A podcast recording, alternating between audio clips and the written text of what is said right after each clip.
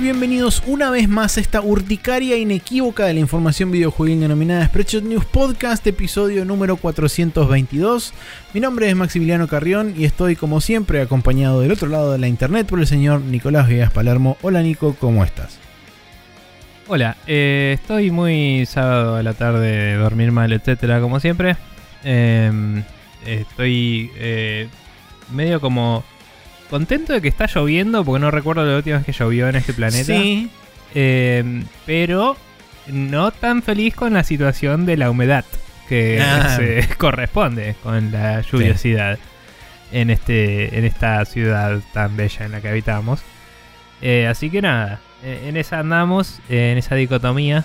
eh, y en, y en en otras cosas anexas nada que ver, ayer finalmente resolví del todo en la semana eh, un papeleo estúpido del correo y el sitio web del correo que es una verga. Y ayer pude armar el Game Boy con la pantallita que me pedí hace seis meses, más o menos, em, de China. Y, y ahora Notable- tengo un Game Boy. Notable ¿Mm? el hecho de que esa pantallita no se perdió mágicamente en algún lugar.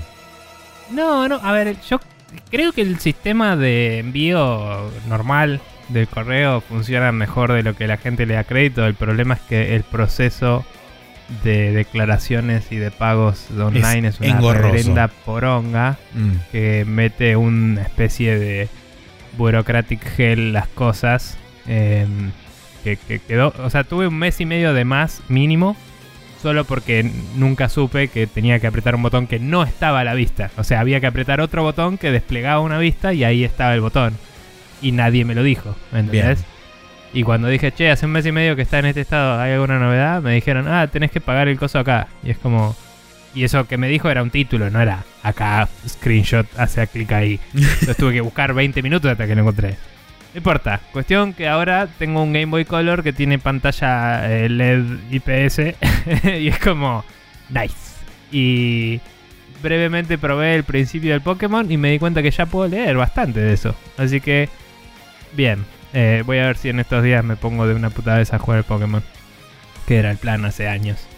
Em, Fue, fue el plan que inició toda esta carrera. eh, Sí, de estudiar japonés, Claro. básicamente. Pero bueno, de hecho estaba viendo si mi viejo me devuelve la capturadora de video, que se la probé, se la presté para que pruebe un par de cosas, porque mi viejo hace cosas locas también. Em, si me la devuelve, por ahí inclusive armo un setup acá y, y me pongo a streamear tratando de entender japonés en los juegos eh, para boludear.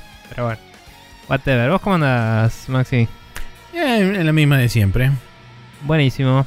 Eh, nada, ¿cómo te trata la temperatura elevándose? Y... Sí, no, por ahora eso se disfraza bastante bien porque es un ambiente fresco en general toda la casa, entonces es como Está que bien. retiene bastante el frío.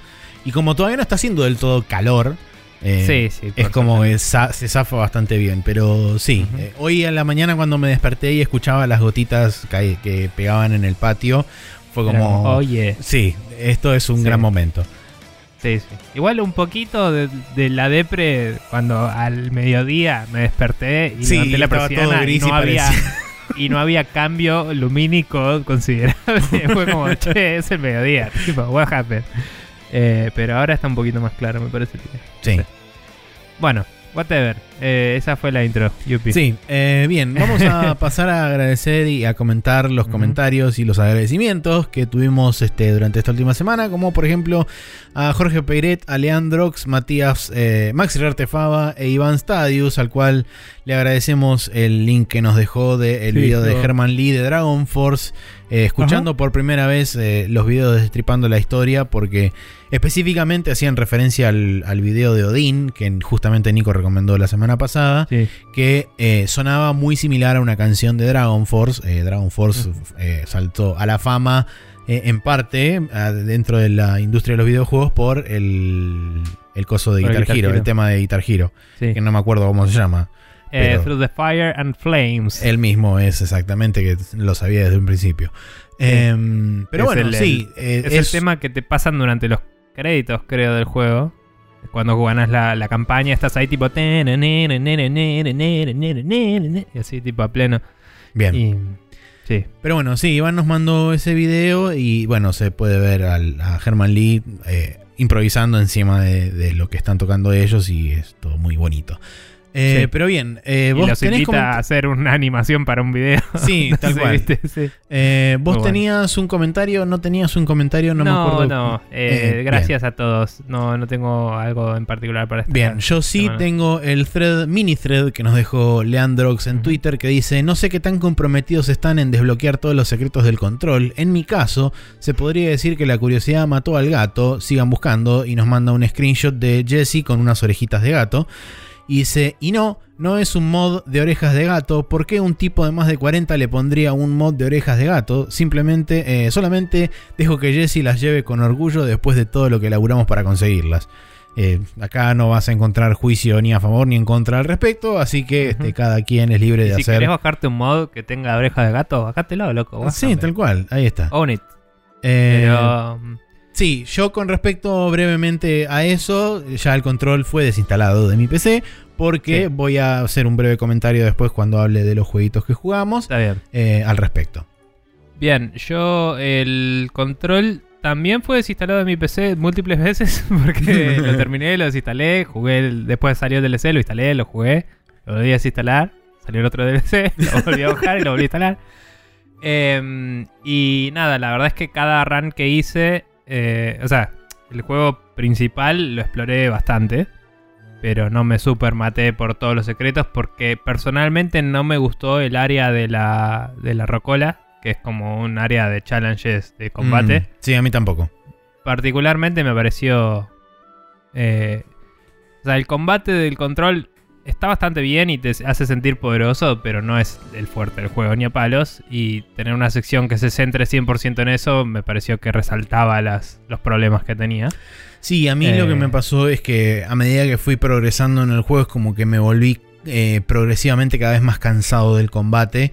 eh, Principalmente Mm. Sí. por la razón que expliqué del tema de las oleadas infinitas y todo ese tipo de cosas. Sí, yo empecé como a, a sentirlo como algo que te aporta tensión a la historia y no como el combate. O sea, fue como, bueno, tengo que pelearme acá para que después pueda contarme algo porque si no sería muy bland todo, Mm, ¿no? sí. Eh, pero bueno, nada, lo que voy es que cuando algo es solo combate en un juego como ese, que es la gracia es la historia, Sí. me aburre, así que esa parte la abandoné.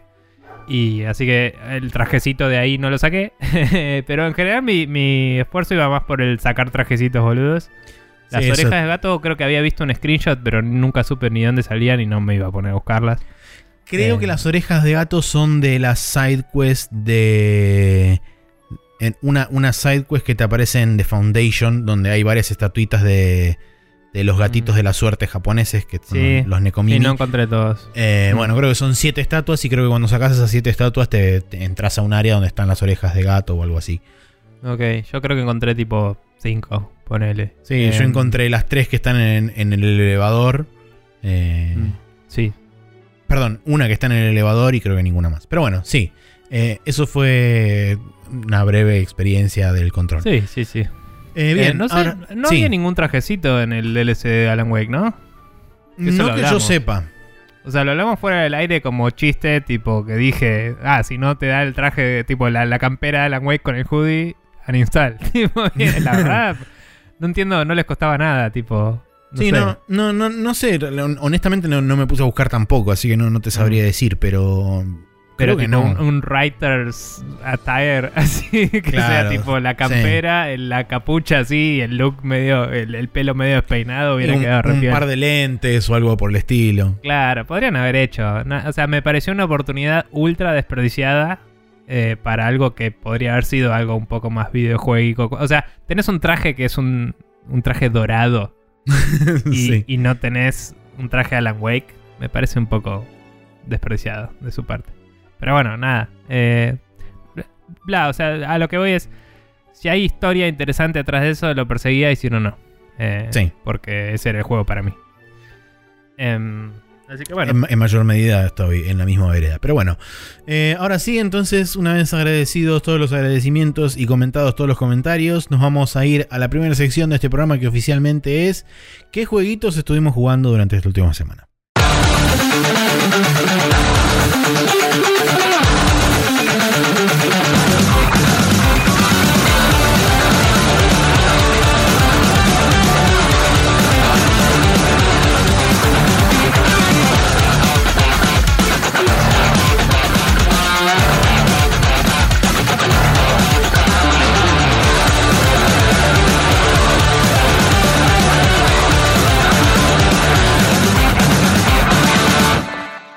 Aquí estamos en el downloading, también conocido como qué jueguitos estuvimos jugando durante esta semana. Y creo que es medio una suerte de eh, premonición que fue dada la semana pasada o las semanas anteriores. Mi elección particular. Pero eh, vos seguiste jugando al Hades, así que contame cómo Sí. va ese escape del infernalero. Sí, igual, perdón, también me olvidé de anotarlo, pero también jugué un poquito al Flight Simulator. Eh, que podemos hablar de una boludez que, que se anunció en el Tokyo Game Show. Después Podemos. vamos a hablar la próxima vez. Eh, pero bueno, nada. Probé algo en el Flight Simulator. Dije, ah, bueno, vamos a poner. eh, o sea, voy a elegir un avión que vi en un stream de un chabón que me parecía más o menos piola. Eh, voy a volar por, digamos, Japón, a ver qué onda. Y elegí tipo un landmark al que fui a ver qué tan reconocible era todo. Y me pareció re escueto, digamos. Como que el edificio estaba y claramente era ese. Pero faltaban otros icónicos de la zona que dije, bueno, capaz que es copyright. Pero después miro y estaba todo muy autogenerado y no, no era fo- fotogrametría de la ciudad, digamos. Claro. Era todo muy genérico. Y, y las...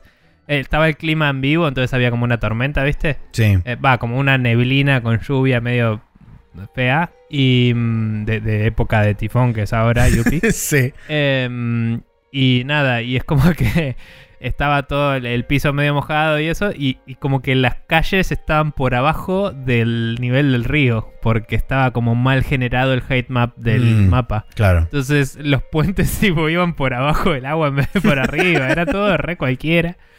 Eh, pero digamos, de lejos era como, ah, qué lindo Japón. Y de cerca era como, mmm. Mm. y, y bueno, nada, y justo en el Tokyo Game Show anunciaron que van a hacer Sí. un parche de contenido empezando por Japón. Y, y van a poner todo el país lindito. Así que volveré. No todo el país, dijeron regiones específicas. Bueno, así sí. que- Em, pero nada, me hizo gracia que justo lo anunciaron y por eso me pareció. Sí, y mencionarlo. inclusive también van a agregar este challenges de aterrizaje en algunos aeropuertos particularmente complicados de Japón y demás, así que está bueno que este aparentemente con este primer parche de contenido, dado que eh, los primeros dos parches fueron más que nada de estabilidad y de Ajá. eh, bug fixing y demás, está bueno que Sí.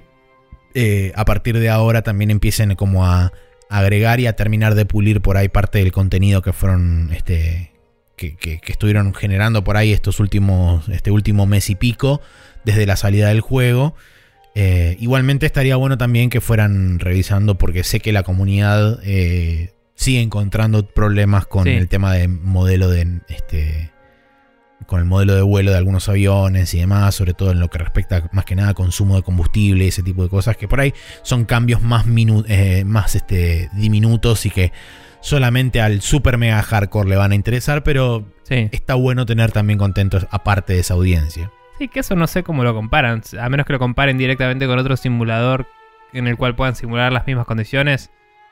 Como que se vuelve medio difícil. O sea, si vos no sos el ingeniero que hizo la válvula de presión del coso, no sé cómo mierda sabés el valor que corresponde. ¿me Que entendés? seguramente, en el caso Pero de los aviones chicos, eh, muy probablemente recurran a manuales de vuelo donde está especificado ese tipo de cosas. El Claro, manual de bueno, vuelo habla sí. desde la punta de la hélice hasta la punta de la cola del avión, todo completo. Sí, seguro, sí. Eh, pero en caso de los aviones más grandes y qué sé yo, sí no sé eh, Mm. cuál, de dónde salen específicamente los valores, porque sé que en el caso de, los de las eh, aeronaves comerciales, muchas de esas cosas no te digo que son super top secret, pero eh, solamente están reservadas para personal correspondiente, ya sea mantenimiento, pilotos, etcétera, correspondiente Claro. de cada lugar. Eh, bueno, nada, y cabe destacar que sí mejoraron bastante los load times para mí después de bajar el parche, eh, que no lo había bajado todavía.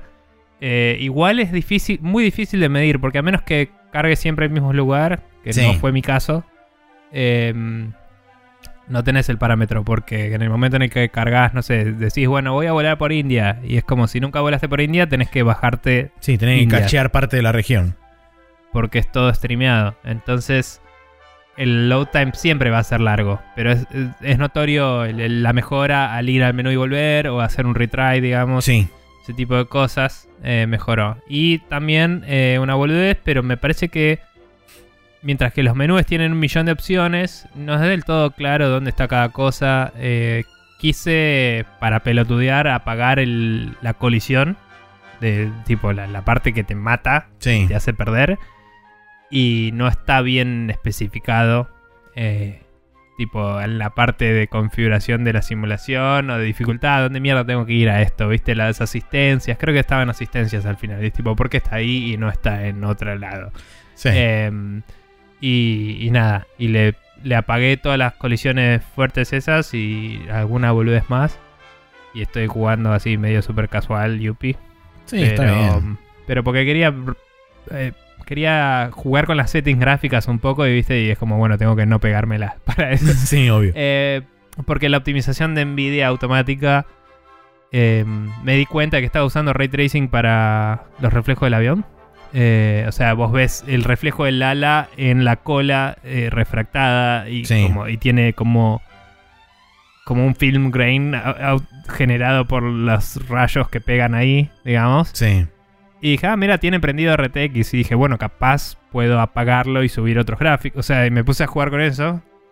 Y, y me la pegaba. Entonces dije, bueno, para. pero igual mala idea hacerlo en Japón que no tenía el contenido bien parcheado. Tengo que hacerlo tipo, no sé, en Nueva York o algo así que esté bien modelado para poder ver bien los gráficos del piso y todo y, y jugar mejor con las settings.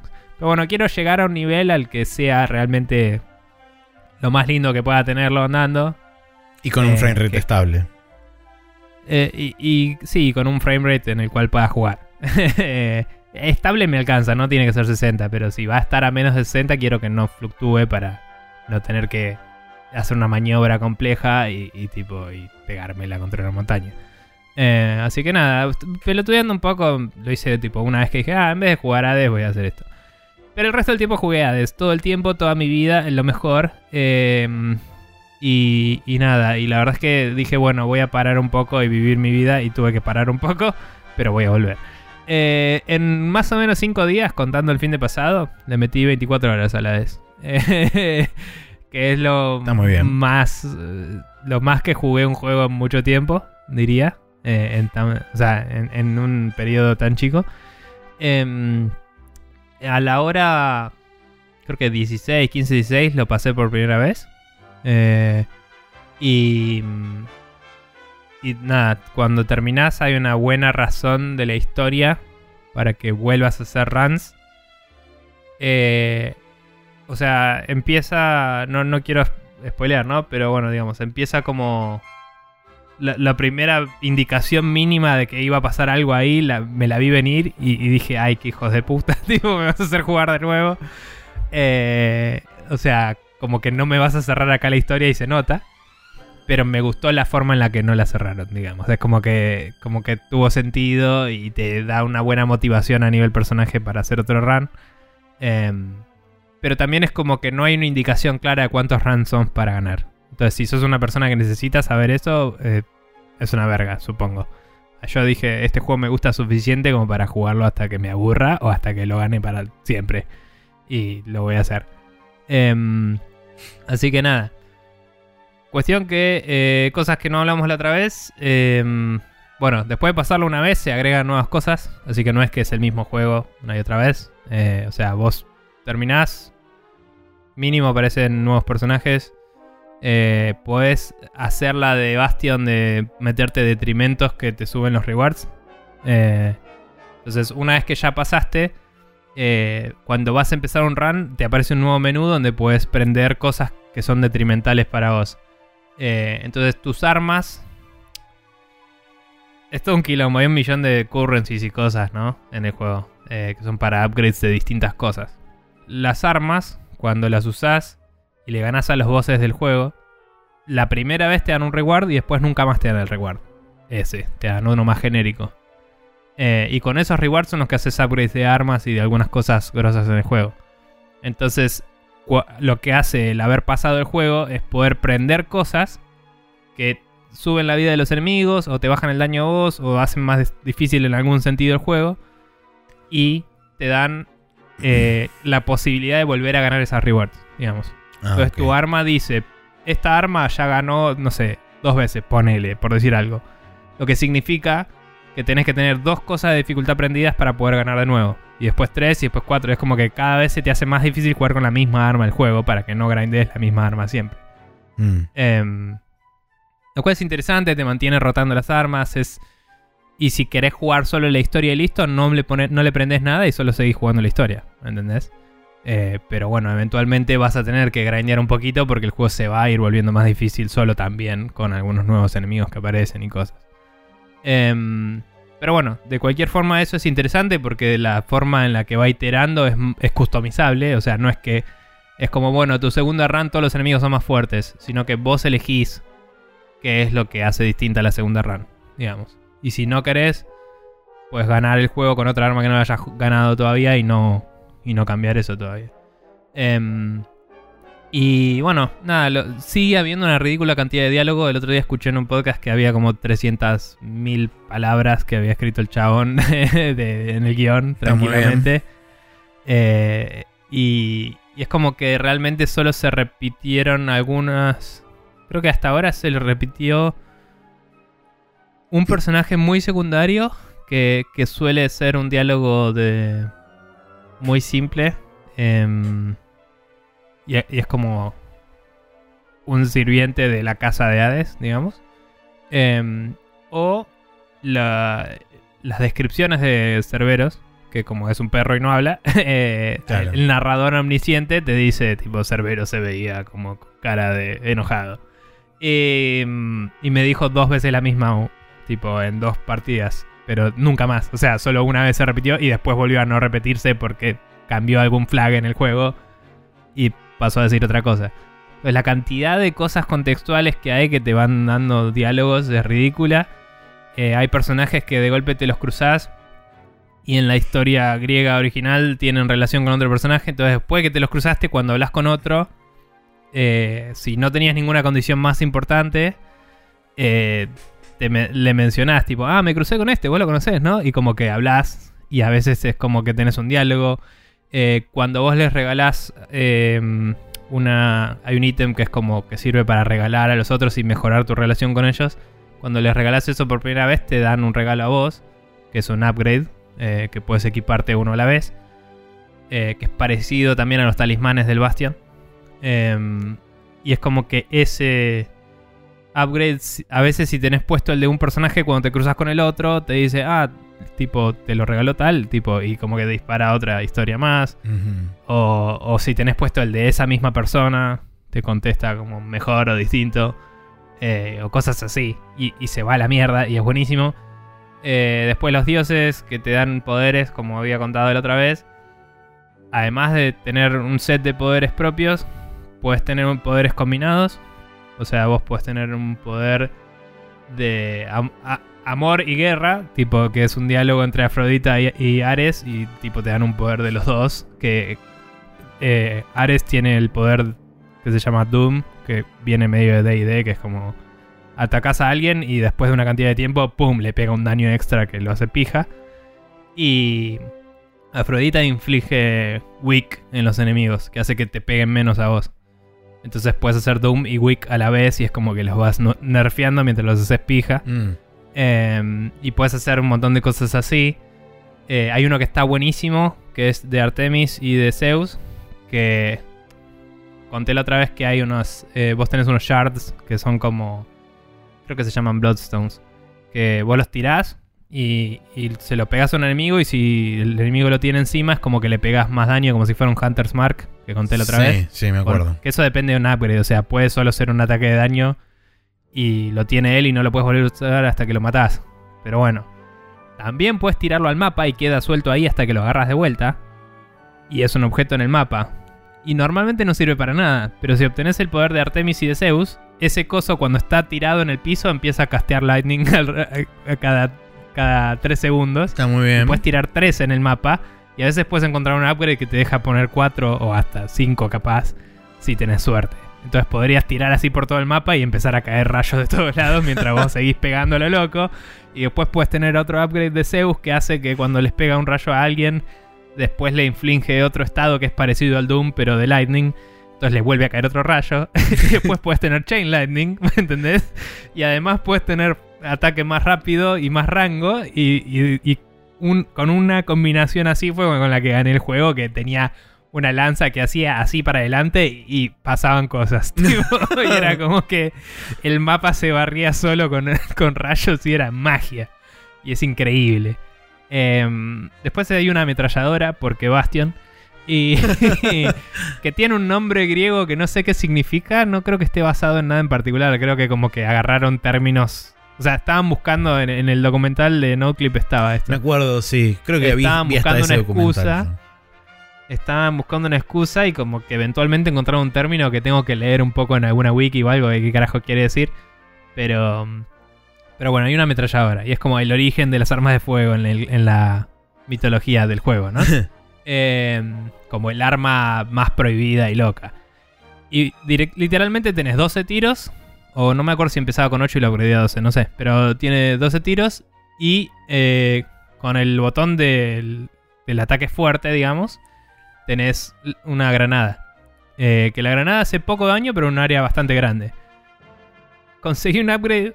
eh, hay upgrades de Dédalo también, aparte de los dioses. Que los upgrades de Dédalo son modificaciones del arma con daño base, o sea, o, o porcentaje, pero digo, no tiene efectos de lightning ni nada, no, no tiene Sí, poderes divinos, es solo daño base. efectos secundarios, claro.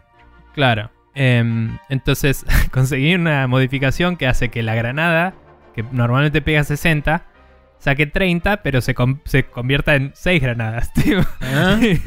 y es como que lo, lo disparas en un arco y encima la granada no te hace daño por default. Entonces vos puedes tirarla y quedarte en el medio. Inclusive hay otros poderes que es como cuando te pega tu propia granada sube tu daño o algo así, tipo cosas re locas. Entonces nada, vos tipo empezás a tirar la granada y, y ahí puedes elegir, normalmente elegís a dónde. Acá directamente elegís un rango y sale un arco así alrededor tuyo, hacia afuera. Y, y tenía eso y cada granada infligía Doom. y, y como que... O, o- sí, y después tenía como el dash que infligía Wick. Y después tenía algo que hacías más daño de los que tenían Wick. Y como que ibas dasheando por todos lados y tirando granadas hacia lo loco. Y todo el mundo se moría todo el tiempo. Y llegué re lejos en esa run, no llegué a ganarla. Pero es como que tenés combinatorias que te van saliendo que son increíbles. Y el juego hace muy legible todo.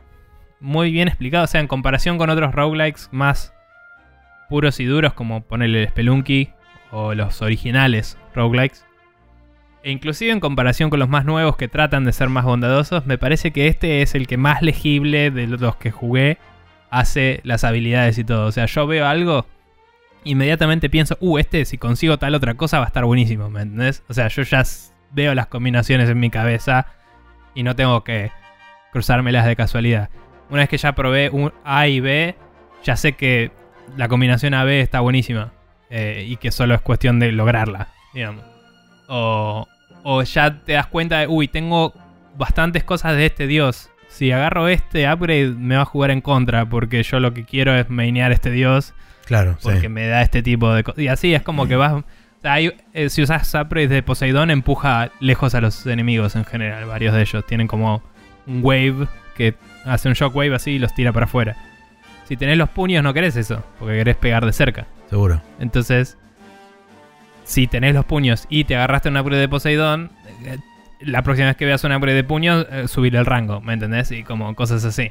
Eh, que hay uno que puedes pegar como en el aire y pega una proyección así re loca. Eh, y mm, cosas por el estilo. Entonces está muy bueno porque como que la estrategia se arma, no, no es un tema de suerte nada más, sino que vos ya podés ver y además tenés ítems para manipular los spawns de los dioses y cosas así también.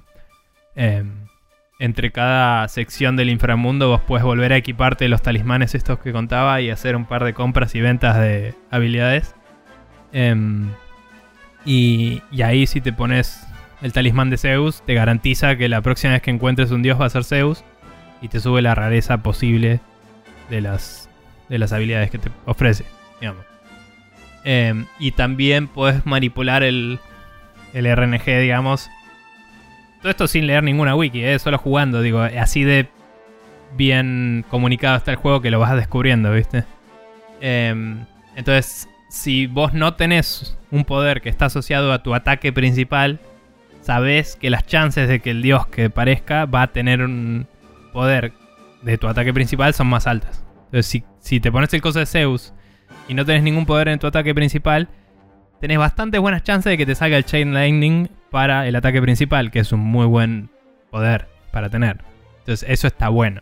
Eh, porque el juego es beneficioso en sus randoms. No es random total, sino que es medio dependiendo de la situación. y, y nada, eh, eso capaz que algún día lo vayan parcheando y cambiando y el meta puede cambiar, pero ya estuvo un año de iteración, supongo que está más o menos estable. Y, y ya de, de ir como haciendo un, un tanteo, vas como sacando las, las estrategias de cómo, de cómo prepararte para la siguiente etapa. Y ya en ese sentido, ya casi siempre le gano los primeros dos bosses. Y llego a la tercera etapa. El juego son cuatro etapas, digamos. Eh, la cuarta es una patada en los huevos mal y la odio. Eh, y de hecho el boss final me pareció bastante llevadero en comparación. Y creo que es un tema de incentivar al, al power trip, ¿no? De como ya estás tan zarpado que le ganás. Y se sintió re bien. Eh, pero igual eh, lo estoy charlando mucho con Checho, eh, vos lo conocés, un amigo. Y, mm, y nada, y la verdad es que él la segunda vez que fue, fue así reconfiado como, ah, ya sé, ya conozco el malo final y dice que lo hizo recontra pija. Pero Hmm. bueno. Em, así que nada, estoy ahí y, y voy a seguir jugándolo. Como dije, ya voy como 24 horas. Eh, hice varios upgrades, estoy como tuneando la casita de Hades con pelotudeces que son estéticas y con cosas que te dan algunas eh, habilidades y estadísticas. O sea, ahora puedo ver. Tengo una habitación donde puedo ver los registros de todas las runs que hice. eh, que es una.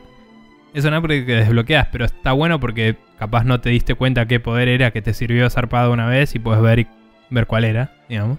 Claro. O ver con qué arma llegaste más lejos y qué tenías equipado para, para consultar. Entonces, no sé, me parece que está lindo cómo incluye todo de forma diegética en el mundo. Em, y hay como un... En el momento en el que terminé la historia una vez, se abrió un nuevo mini misterio ahí que no tengo idea qué onda, que me, me- me enganchó al toque. Y es como, che, ¿por qué esto es así? es como, bueno, ahora quiero saber por qué era así. Y tengo que llegar hasta el final de nuevo para ver si me explican eso o si me abren otra pregunta más y me siguen ahí agarrando como un pelotudo. Eh, pero está increíble. Y me vi un gameplay de Giant Bomb que lo jugaron en Switch y parece que corre muy bien. Sí. Así que eso es considerable. Creo que corre en 720 igual. Se ve medio blureado en comparación a jugarlo en PC. Pero está bueno saber que esto corre bien en Switch y, y está anunciado que en algún momento va a tener cross saves. Así que para quienes les guste jugar en la Switch es, es una buena opción, aunque creo que no está en este momento en el store de Argentina, así que está medio careli. Pero bueno. Eso es lo que estuve diciendo, Lades, contestando tu pregunta hace media hora más. Bien, perfecto. Pero bueno. Eh, bueno, yo como comenté hace un par de semanas cuando terminé el control, dije que muy probablemente en algún momento me iba a poner a jugar Alan Wake. Ese, momento, ese algún momento es esta semana, porque me bajé de vuelta al Alan Wake y lo volví a empezar.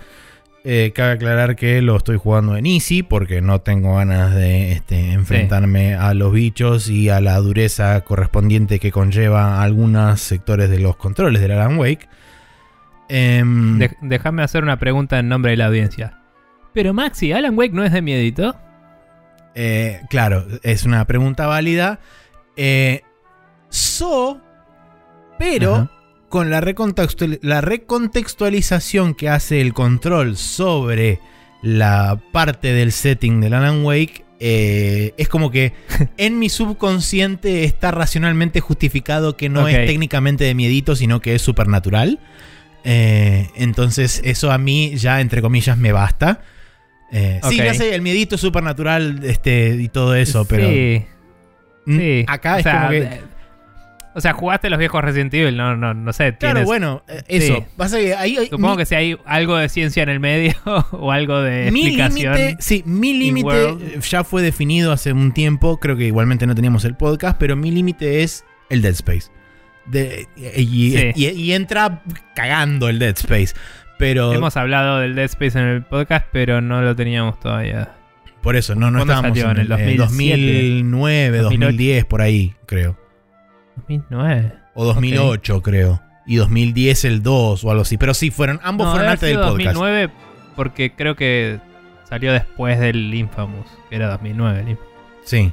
Eh, pero Em. fueron a- ambos fueron antes del podcast, a eso, a eso me refería. Está bien. Que lo hemos Sí. charlado anecdóticamente acá entre nosotros. Inclusive el, el Dead Space 2 no lo jugaste. sí, el de los solo lo el jugué. 1. ¿Sí? Sí. Bueno, porque el 2 era más de miedito, digamos. ¿El 2 te gustó? Eh, de hecho, el 2 me gustó menos porque es más de acción que el 1.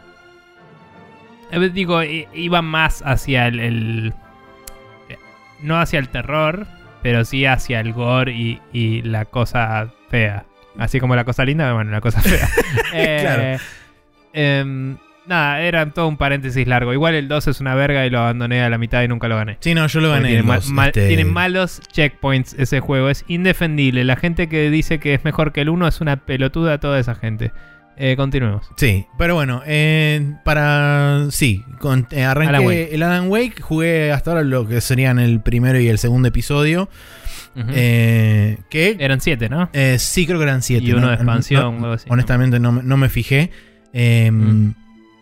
Me parecieron. O sea, está bien que lo estoy jugando en, en fácil y más o menos recuerdo alguno de los caminos que tenía no que tomar y qué sé yo. Entonces es como que no me estoy tardando tanto tiempo. Pero me está resultando considerablemente más corto todo el, todos los trayectos y todo eso. Y Mm. eh, es, es notable cómo cuando vos tenés otro juego que te recontextualiza absolutamente toda la situación, empezás a ver ciertas cosas. Y llegué justamente hasta la parte donde está el sheriff. Y la sheriff, porque es una mujer eh, del lugar, eh, ahora con el conocimiento previo de que es una ex agente de control y qué sé yo, es como... No, no es que te la creo 100%, pero es como que la puedo llegar a ver en esa situación. Mm. Y digo, no, está mal, pero no está tan mal. Pero no tan mal, está bien. Yo supongo que en, el, en la caracterización del personaje original era una agente federal Puede ser, y ahora lo que hicieron fue retconear que era particularmente de control. Pero seguramente. bueno, no sé. Pero sí, em, en ese sentido, la verdad que es como que lo puedo llegar a ver. eh, pero sí, no, y en líneas generales nada, estoy como repasando un poco el, el juego y qué sé yo. Además, es como que estoy ahora estoy atando cabos porque cuando vi los primeros dos o tres capítulos de Nightfalls en las televisiones chiquititas, fue como me recordó a los memos que leí en Control sobre revivamos esta IP de eh, cosas sobrenaturales para que la gente denuncie o para que la gente se enganche, qué sé yo, y así también entrar como en el ciclo para que el buró pueda ir a investigar los AWS a otras partes y todo ese tipo de cosas. Eh, y como dije, teniendo el contexto de que esto en realidad no es algo así como súper fantasmagórico, uh, sino que es algo más de, de, de índole transdimensional o supernatural, es como que eh, todo el tema de los chabones poseídos por las sombras y todo eso, tienen como cierta similitud con el tema del His y toda esa movida. Sí, sí. Entonces es como que están, mm, o sea, quizás es por un tema de, de condicionamiento de haber jugado primero el control y después haber rejugado este y, ponerlo en el contexto de está todo en el mismo universo. Pero es como que ambas cosas ahora están mucho más cerca de lo que originalmente yo creía. Claro. Sí, sí. Eh, nada, yo la verdad no me acuerdo una goma del juego. Eh, me acuerdo más que nada del final y la vuelta para atrás, que era un embole parar cada 5 segundos en el auto para matar bichos, que era mi queja más grande de todo ese juego. Hmm. Eh, Cuando llegue a esa parte es te cuento a ver qué onda en Easy. Este. Eh, pero lo que decías de que te pareció muy rápido, no me sorprende porque el juego marcaba el ritmo con combates, pero los escenarios en sí, fuera de los combates, no... O sea, las partes que no eran de combate tenías que hablar con personajes, buscar algún ítem en el mapa, lo que sea. El resto era ir para adelante. Sí. Entonces, no me sorprende que... O sea, quizás al bajarle el- la dificultad o los encuentros sean considerablemente más cortos o capaz que inclusive tenés menos encuentros. No sé cómo estaba tuneado eso. Personalmente lo que sí noté es que Mm. los enemigos consumen una considerable cantidad menor de balas matarlos, eh, que Sí. inclusive en, en normal, porque creo que en normal le- tenías que bajar un cargador entero por enemigo y acá con dos balas ya lo mataste. Yo lo había jugado en difícil y me parece que la cosa que más me consumía tiempo era el, sí, el bullet sponging. Y no me acuerdo por qué decidí jugarlo en difícil. Creo que porque había escuchado que no era difícil normal y dije, bueno. Tipo. No sé, yo la estoy pasando bárbaro en Easy y el, este, estoy como sí, sí. yendo así como la la la la eh, y nada. Eh, así que probablemente ya para la semana que viene lo termine porque al, al ritmo que voy ya gané dos capítulos de siete en una semana. Tranquilamente puedo ganar los cinco que faltan la semana que viene. Porque encima lo jugué re tranquilo, tipo jugué dos horas un día y dos horas y media otro día. Fue una cosa así. Em, Sí. Así que nada, eso, eso es lo que tenemos. Eh, estuvimos jugando el Hades. En PC está disponible y en Switch va a estar próximamente. No sé si salen No, consolas. ya está disponible. Eh, perdón, en ya están Switch. disponibles. Eh, no está anunciado. No sé si está anunciado siquiera para otras consolas, pero estoy seguro que va a salir en todos lados. Es muy probable El que- Bastion eventualmente sale en todos lados. sí. Si corre bien en la Switch, va a correr súper perfecto en iPad algún día, ponele. O sea, yo creo que Supergiant es una empresa que sabe llevar sus juegos a todos lados y programan particularmente en FNA, que es la versión open de XNA, que es mejor que Monogame. Eh, que me enteré hace poco que existía y, y- y nada, es con eso que se están haciendo muchos de los juegos que se portean a todas las plataformas Nice. indies. Em, de hecho, hay un chabón que es el que hace FNA que labura de hacer portes de juegos. Y si ves la cantidad de juegos que hizo, es, es ridícula. Porque son todos juegos que se hicieron en Xbox Live Arcade, lo que Claro. sea. Y el chabón, tipo, lo pasa por FNA y lo saca. Tipo, Está muy bien. pero bueno. Eh, nada, boludeces. Pero sí, ahora está solo en Switch y en PC. Bien. Y no sé cuándo hay planes de salir en otro lado. Perfecto. También este, Nico estuvo jugando el Flight Simulator, que está disponible por el momento solamente en PC. Y yo estuve rejugando el Alan Wake, que está disponible en PC y Xbox 360. Y técnicamente Xbox One, porque es retrocompatible. Eh, y técnicamente Series X cuando salga, porque es retrocompatible también. Claro. Bien. Y técnicamente Android porque puedes jugarlo. streameado Claro, bueno, también lo puedes jugar streameado, etcétera. Pero bueno, sí. eh, ahora vamos a pasar al Rapid Fire, donde tenemos varias noticias que comentar. No vamos a incluir el Tokyo Game Show porque lo vamos a charlar la semana que viene, dado que estamos grabando Mm. sábado y el Tokyo Game Show termina el domingo. Entonces, Sí. sepan eso. Vamos a hablar del Tokyo Game Show la semana que viene. Sí, Gomen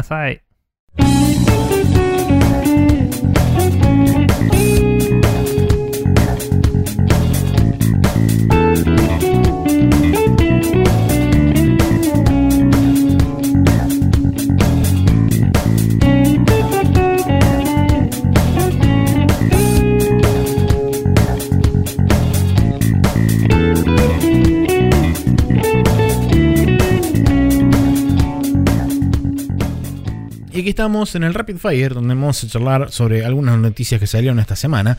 Si recuerdan, hace no mucho tiempo, hará alrededor de 2-3 semanas, hablamos sobre el éxodo masivo de desarrolladores que se fueron de Lab Zero Games, que es la creadora del juego Schoolgirls y de El Indivisible, entre otros juegos por temas de eh, comportamiento bastante toquetón de parte de e inapropiado de parte del dueño y fundador del estudio Lab Zero Games. Cuestión. La mayoría de los developers se fueron, creo que todos eventualmente se terminaron yendo y ahora anunciaron la creación del estudio Future Club, que va a ser un, eh, un estudio en, forma de cooperativa, o sea, los empleados van a tener eh, el poder, digamos, de acción y de, de- de definir con voto, como sea que definan internamente, pero digamos que los dueños del estudio van a ser los mismos empleados. Em, así que por ahora lo único que se sabe es que están trabajando en una nueva IP de, su creación. Pero es interesante notar que la mayoría de la gente que compone este estudio son todos ex Lab Zero Games. Así que digamos que se pueden esperar cosas del palo similares a lo que originalmente hacía Lab Zero Games. Sí. Em, nada. eh, digamos, hay que ver cómo les va con armar el estudio y todo, pero. Final feliz. no sé. A priori, Veremos. posiblemente. eh, Eh. Lo que sí cabe destacar es que, por supuesto, al ser un estudio que está formado de cero y qué sé yo, todavía ninguno tiene ingresos y todo eso. Entonces, quizás si no están en la mejor situación al irse de Lab Zero Games, no creo que esa situación haya mejorado dramáticamente a la hora de fundar Mm. este estudio. Si les va bien No, y sacan un juego y tienen una buena recepción y demás, Por eso digo, capaz si consiguen una inversión o algo de toque. Bueno, genial, también si eso no, puede ser. Hay que ver cómo les va. Bueno. Bien, siguiendo en la beta de. Sí. Así, bueno, y me voy y me abro mi propio estudio. Exactamente, como de Star y Eh, Mujerzuelas. Sí. El viejo presidente de Blizzard, Mike Morhaime, eh, se hizo un, eh, un publisher que, o sea, se hizo una empresa publisher que va a tener varios estudios. a la Exactamente. Blizzard, justamente, que se llama Dream, Dreamhaven. Y yo le puse, para mí se tendría que haber llamado Light Breeze, pero bueno, no importa. Eh, eh, cuestión que aparentemente por ahora va a tener dos estudios, uno llamado Moonshot y otro llamado Secret Door. Sí. En Moonshot van a laburar eh, Jason Chains, Chase, que es eh, un eh, ex executive producer de Blizzard. Eh, un tipo que trabajaba en, em, como director en StarCraft 2 y en Heroes of the Storm, llamado Dustin Browder. Sí, Dustin Eh, Browder. El creative director de Hearthstone, Ben Thompson. Eh, bueno, y seguro que gran elenco. Y después el otro estudio, Secret Door, va a estar formado por el executive producer de Hearthstone, Chris Sigati. Y después el game director de Hearthstone, Eric, Eric Dodds. Y el technical director y game director, Alan Daviri. Cabe recordar que buena parte de estos nombres son gente que está en Blizzard desde hace mínimo 15 años. eh, y Sí. fueron gente que se estuvo yendo desde hace unos 3-4 años. Eh, es como que fue donde arrancó más o menos el éxodo masivo de Blizzard hacia otros estudios. Aparentemente Morheim se puso en contacto con varios de estos, les contó la iniciativa y varios dijeron, dale, vamos para adelante. Lo cual llama también a la posibilidad eventual de que ocurra un segundo éxodo masivo de Blizzard y mucha gente vaya a parar a alguno de estos dos estudios, porque se me ocurre que mucha gente dentro de Blizzard no debe estar demasiado contenta hoy con el actual Sí. management. Hay. Acá no hay quotes directos. Hay, hay un link a una entrevista en Sí. la cual no veo la palabra clave Activision. Pero tengo entendido que recientemente hubo declaraciones de che, no nos gusta una mierda para dónde fue Blizzard desde que se unió con Activision. Así que rancho aparte. Y me parece una actitud muy noble de su parte. Totalmente. Voy a decir. Eh, y nada. El.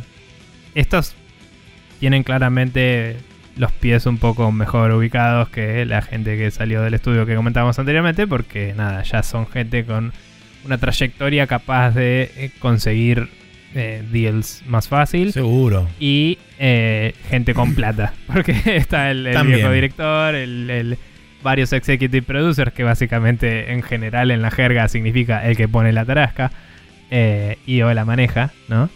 Y cosas por el estilo. Así que nada, ya tiene una estructura, ya es una empresa armada, digamos, y vamos a ver para dónde va. Em, así que tenemos, ¿qué onda? También está bueno pensar en que están contractualmente obligados a hacer nuevas franquicias, así que eso va a ser interesante. Eso es, tal cual. es- Eh. Es, una de las cosas que pensaba de decir, ok, bueno, ahora realmente se van a tener que arremangar y ponerse sobre el teclado y ver a ver qué onda. La pregunta es, em, o sea, Overwatch fue la primera franquicia eh, nueva en muchísimo tiempo de Blizzard, del todo, digamos, pues estaba Hearthstone, pero digamos que era un offshot del, de Warcraft. Em, pero digo, también fue como la primera franquicia, eh, a pesar de que tiene cosas derivativas, entre comillas, 100% original, porque Warcraft era Warhammer y StarCraft era Warhammer 40.000. Y Diablo por ahí era la única que se las traía y era un roguelike. O sea, no.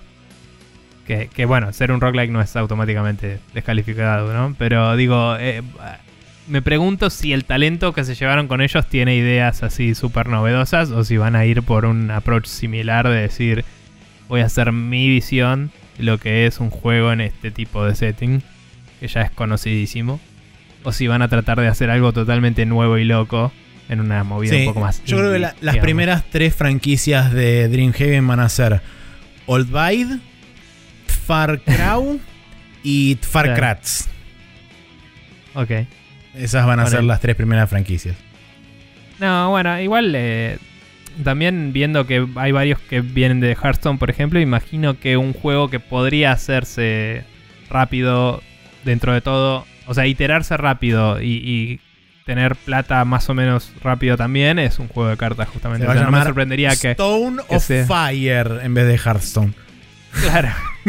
Em, Stoneheart. Había un juego que se llamaba Stoneheart, de hecho. Eh, No me pero acuerdo. bueno. De- que salió tipo por ahí también y era como la concha de la lora. Em, pero. Pero bueno. Tampoco se puede llamar Hearts of. Stone porque esa es la expansión de The Witcher. Claro. Eh, Heroes of the Storm. Ah, no, esa tampoco. Eh, no, pero digo, no me sorprendería que por lo menos uno de los estudios vaya por ese lado porque es un, e- es un tamaño de juego más encarable. eh, y me, me- sí quiero saber qué otra cosa, aparte de eso. claro. Porque eso ya medio que lo doy por asumido. Pero bueno. Em, Sí. Eso. Bien, siguiente noticia. Eh, Microsoft reveló el precio de su tarjeta de expansión de memoria para las series S y la Series X. Con un precio de 225 dólares, que es tan solo, un, tan solo 75 dólares por debajo de una Series S nueva. Eh, Mm. Recordemos que este es el, el dongle propietario que fabricó Microsoft para poder expandir la memoria en a priori por ahora un único tamaño de un tera. Habrá que ver si a futuro tienen más versiones más grandes. Pero no, no me cambia mucho, pero la noticia lo lista 220. 225 era por algo en particular. eh, 225. Ah, no, era, era 220, 220. No, no 225. Sí. Perdón. Sí, y es parece. 80 dólares entonces Em, por debajo. Sí, sí. Eh, nada, eh, igual hay, hay un par de consideraciones que tener en cuenta. Primero, eh, para quien no lo recuerda, recordemos que las nuevas series de Xbox eh, usan eh, hardware propietario para el storage. Sí. O sea, son discos eh, de. Son discos custom de ellos. Y estas memorias extensibles son básicamente. Creo que son memorias tipo flash, pero de una velocidad ridícula. Em, que vienen en un cartuchito, como si fuera un memory card de ahora. Sí, el, el fabricante de estos cartuchos de expansión, que creo que es la misma gente que labura con la tecnología de storage de. ¿Cómo se llama esto? Para, para la Series S y para la Series X, es este de Seagate. Sí. Eh, y nada, y es como solo, solo esos van a servir, por lo menos por ahora. Capaz algún día alguien haga uno que sirva, pero bueno, en este momento es, eh, tecnología propietaria. Y ese es un approach que tomó Microsoft em, para garantizar, entre comillas, el- la velocidad de acceso para que los developers sepan con qué están lidiando y que se puedan hacer los juegos lo más rápido posible. Que Sony, por otro lado, tomó el otro approach de em, decir, bueno, vamos a whitelistear discos y decir estos te sirven, estos no. Que el otro día escuchaba a los chicos de Giant Bomb hablar y era como, tienen razón. O sea, en el momento en que tenés que sacar un chart para ver qué puedes comprar y qué no, va a ser un quilombo. O sea, la cantidad de gente que se va a comprar un disco que no le van a dar en su Play 5 para jugar juego de Play 5, que van a poder instalar juego de Play 4 seguramente, y el sistema se lo va a reconocer. Pero cuando quieras poner el juego de Play 5 te va a decir, nope, y va a ser como un problema para Sí. Sony. Entonces, el, el precio elevado de esto tiene sus pros y sus contras que hay que o sea, no todo el mundo los va a ver con el mismo peso, obviamente. Pero existe una razón por la cual se tomó esta decisión. Y hay que ver si le sale bien o mal, digamos. Em, y una última cosa, el, comentario de solo 80, por, 80 dólares de distancia a otra consola. Para nosotros, en nuestro. eh, en nuestra forma de pensar medio argenta, me parece que es muy relevante eso, pero para un yankee una diferencia de 80 dólares es un montón. Y capaz que no, no dice, bueno, me compro otra o, me compro la, la X. Uy, me tengo que portero.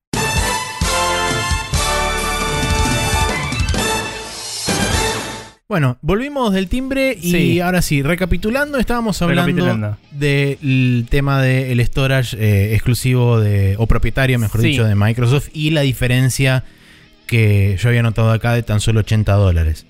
Sí, yo decía, eh, para un yankee 80 dólares es un- mucha plata. Es raro, Sí. o sea, es difícil porque son distintos costos de vida, distintas apreciaciones de valores de las cosas. Por supuesto. Para nosotros, poseer objetos es mejor que plata porque nuestra plata devalúa y la de ellos no. Sí. Eh, entonces, si vos me decís que algo es un tercio más caro pero es mejor, yo me lo compro. Pero allá es como, y, pero me puedo ahorrar un tercio, ¿me entendés? Es otro punto de vista. Seguro. Entonces es un tema, porque si lo pensás así es como, bueno, ok, a 80 dólares te compras otra S. Y es como, bueno, me puedo comprar dos S y, y después tengo que andar pensando en cuál tengo instalado cada juego, pero puedo jugar en mi cuarto y en el living, ponele. O podría comprarme una X, pero me sale em, 200 dólares de diferencia con la, con la consola que me iba a comprar originalmente, pero tiene el doble de storage, digamos. Sí, Es como, eh, todo es eh, medio debatible. Igual nada, la verdad es esa también. Por el precio de la S más el storage, tenés la X. sí, seguro. Esa es la diferencia real, digamos. que X- también cabe aclarar, tiene el doble tamaño de, de- de Claro, almacenamiento que digo. una S. tiene un, tiene un tera, tiene el disco, SSD, digo, el disco de ah, Blu-ray y, y tiene 4K eh, y, Sí. y más poder de cosas. Entonces de eso digo, esa por ahí es la diferencia más notable. Mientras que es anecdóticamente interesante que haya poca diferencia con la consola, la verdad es que la consola más el- la expansión de storage es, te conviene la X.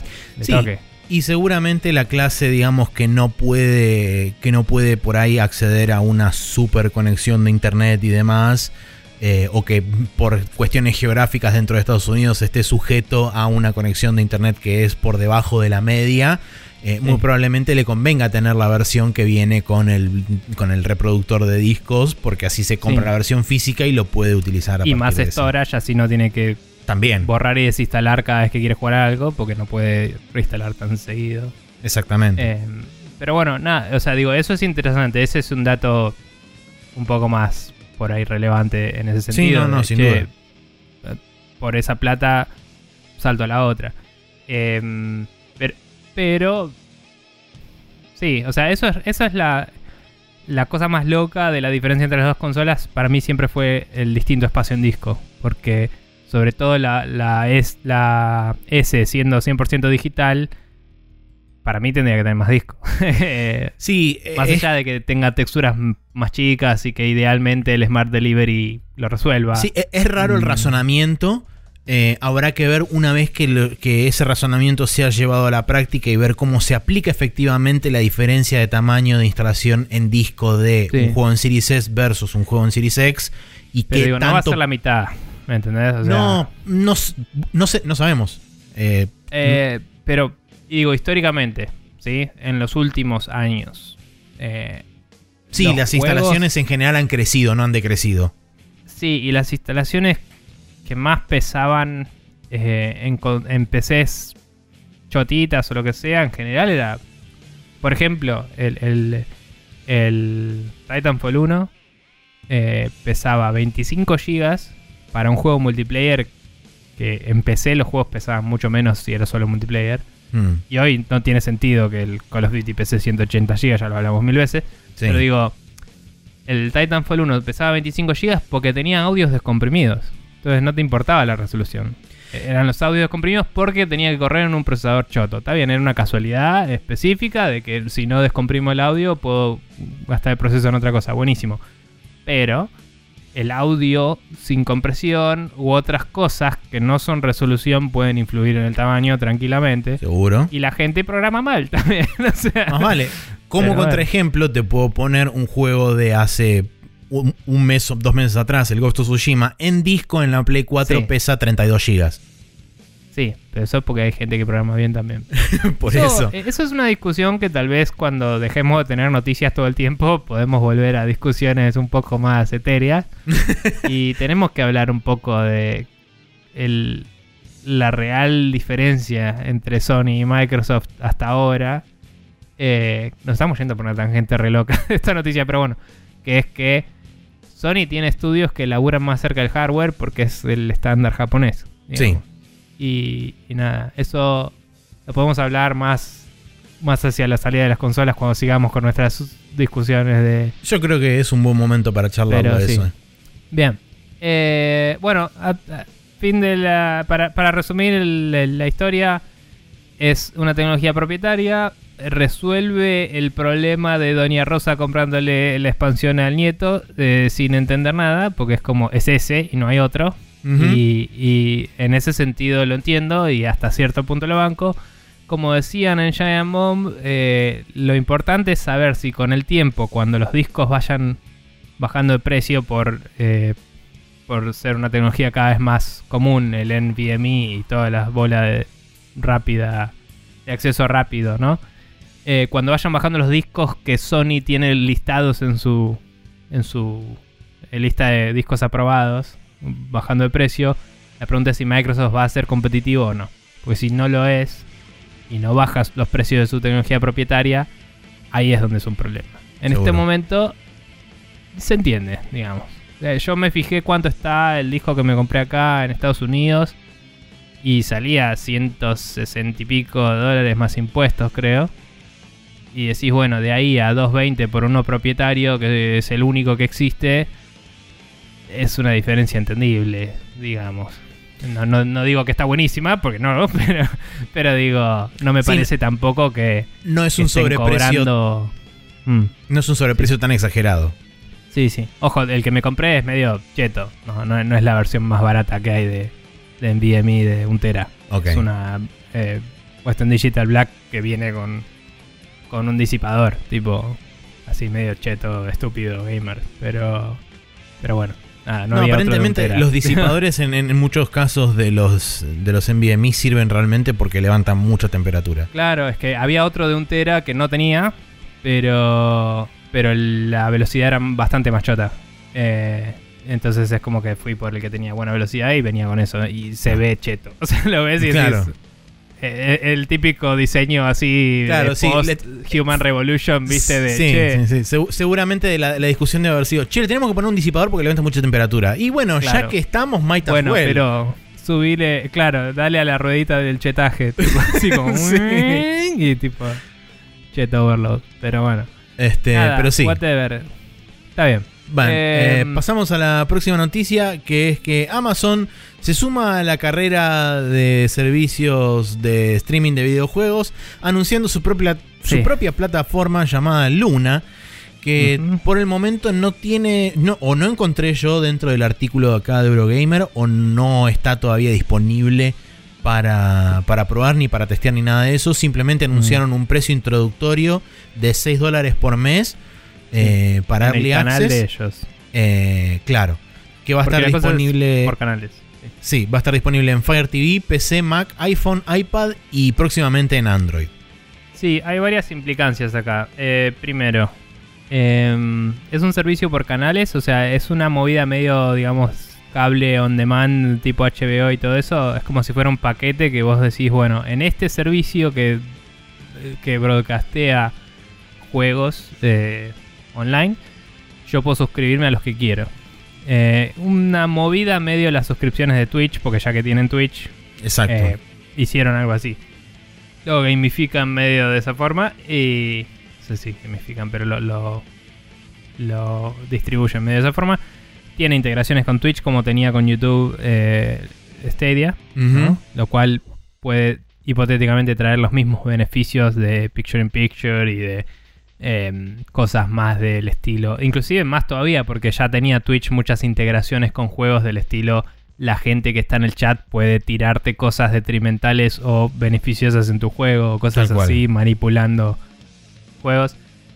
Eh, cabe destacar que a pesar de que no rindió frutos una mierda este día, en mi opinión, eh, Amazon no anunció particularmente iniciativas de juegos, de, de estudios laburando para esto exclusivamente. Eh, No. Y cabe em, aclarar eh, con respecto a eso que no sé si fue en esta misma nota o fue una nota posterior o una nota similar que leí al respecto de Luna. Mencionaban que los juegos que tienen corriendo ellos en sus servidores son versiones de Windows de los juegos. No es ni que ni siquiera tienen que programar una versión exclusiva, sino que tienen que claro, hacer están solamente en sus servidores. Claro, tienen que hacer un hook específico para que la versión de Windows corra en AWS y nada más. Está bien. O sea AWS es Android Web Service, digo Android, eh, Amazon, Amazon Web Web Services. Services. Para, sí. Eh, pero bueno, también cabe destacar que en iOS solo va a estar disponible a través de una web app. O sea, vos vas a poder entrar desde eh, tu browser. Claro, porque no puede estar en el App Store. Porque no puede estar en el App Store por las reglas que hablamos la otra vez. Y eso es interesante porque o, o Apple va a tener que hacer algo al respecto para mantener su inmantenible filosofía de que está mal que la gente streamee en su plataforma juegos, a pesar de que está bien que streameen otras cosas. O van a tener que... em, o va a haber una mejor base con la cual quejarse de esas políticas Seguro. eh, que me gustaría, de nuevo, que alguien las challengee, ¿no? Que alguien vaya y les diga, ¿qué carajo? Por ahora nadie saltó. Sí. Eh, eh, hay un par de cosas más sobre eso. O sea, no quiero irme zarpado en la tangente, pero. eh, primero, todos los browsers en iOS, eh, por lo menos si, si no está jailbreakado y si usas el sistema default, todos los browsers por adentro usan una web view que es de Apple. O sea, Apple podría ponerle código ahí que prevenga que funcionen estas cosas si quiere. Digamos. Podría ponerle trabas directas. Ujú. Eh, es difícil ponerle trabas directas sin romper otros sitios que hagan cosas parecidas. Que, que no estén rompiendo sus políticas. Pero si quieren pueden tratar, digo. Entonces, eso hace que sea ya fácilmente monopolizable por ellos si quieren. Segundo, em, sobre, sobre esto de... Para, me perdí. Ah, ¿qué era lo segundo que iba a decir? Algo. Ah, lo tenía en la cabeza. Eh, porque nada, todo esto de si nadie se queja, bla bla bla. La web view y. Me perdí. Pero había más cosas que podía decir y igual no me quiere ir muy lejos, así que la vamos a dejar ahí. Bueno, perfecto. Volviendo y Bien. recapitulando sobre el artículo en sí, este, mencionan más de 100 juegos que van a estar disponibles al momento del lanzamiento. Eh, como decía específicamente, no hay una fecha en, en piedra puesta y tampoco hay una fecha pública. Sí hay un lugar, una- un acceso donde se puede pedir invitación. Y después quedará de parte de Amazon si te, da, si te brinda una invitación o no. Y aparte de todo eso, se puede, eh, se puede utilizar creo que con teclado y no sé si mencionaban... eh, sí, ahí está, un teclado, mouse y un Bluetooth controller o el nuevo control de Amazon que se llama Luna Controller with Cloud Direct Technology que se conecta de forma similar a como se conecta el control de Stadia a través de Wi-Fi para no Claro. tener que, que contar no con, tiene- con latencia, eh, digamos. No, no agregar sí. más latencia. Digamos, si estás jugando en laptop es bastante mejor eso. Si estás jugando en PC cableado, capaz que es mejor Bluetooth a la PC y cableado. Depende mucho de tu situación de, de, Sí, de internet. local. Pero... No, inclusive de señal de Wi-Fi, porque si el Wi-Fi es más rápido que ir de Bluetooth a la compu y que la compu mande por el cable, depende de si estás adentro del modem o a un metro o a 10, tipo, no sé. Y si Sí. tenés una jaula de Faraday o no. Tam- También, sí. Eh, por último, el control va a estar a un precio de 50 dólares para aquellos que lo quieran Eh. comprar. Se, se veía eh, más. Voy a decir esta palabra que me parece una pelotudez, pero más profesional el control que el de. que el de Stadia, voy a decir. Se Yo- veía más como un control de juegos posta. Yo veo que es una suerte de Frankenstein de todos los controles que conocemos de los últimos 15 años, más o menos. Sí, a ver, eh, Con una el- clara- el estándar de Xbox, del stick arriba y abajo, que es el más ergonómico, en mi opinión, para los juegos que se hacen hoy en día, digamos. Sí. El D-pad es secundario, por así decirlo. Em, pero, pero lo que digo es que se ve en las fotos, se ve bien sólido y Sí, se ve robusto. bien- sí, porque el de Stadia tenía como un look muy austero y muy como eh, diseñoso que le sacaba un poco de, de no sé lo ves y no te, te parece no te digo de juguete pero te parece de utilería digamos no sé como que lo ves y decís es lo que inventaría alguien para mostrarte en una publicidad Parece que está jugando un juego claro eh, pero ni siquiera conceptual como estoy diseñando un control de juegos sino No, no, conceptual no. como esto es para una publicidad en la cual hay alguien jugando un juego de fondo y estoy Claro. vendiéndote detergente. ¿Me entiendes? Es como así. Y no quiero Eh, pagar los derechos de utilizar un DualShock Sí. con control de Xbox. Sí. Eh, nada, me- eh, eh, cosa aparte de hablando de branding, eh, el loguito de Luna es medio como un botón de share, pero no. Y el, y nuestro amigo Mati, que le gusta opinar de cosas medio arbitrarias, mencionaba que, el texto, el, el logotipo, era muy cualquiera y tiene razón. Es como que las letras son muy... e- Está como que alguien hubiera escrito así nomás Luna al lado de un logo. Tipo, Claro, y sí. como... Y quiero mencionar una última cosa que menciona la nota que va a estar directamente atado con un concepto que tengo preparado para hablar de lo que vamos a hablar en la main quest, que es que, eh, como bien vos mencionaste, va a ser un programa basado en canales y Sí. eh, alguien que por supuesto no se va a perder de esta movida porque siempre está presente para este tipo de cosas Sí. extrañas. El señor Ubisoft- Guillermito. Sí.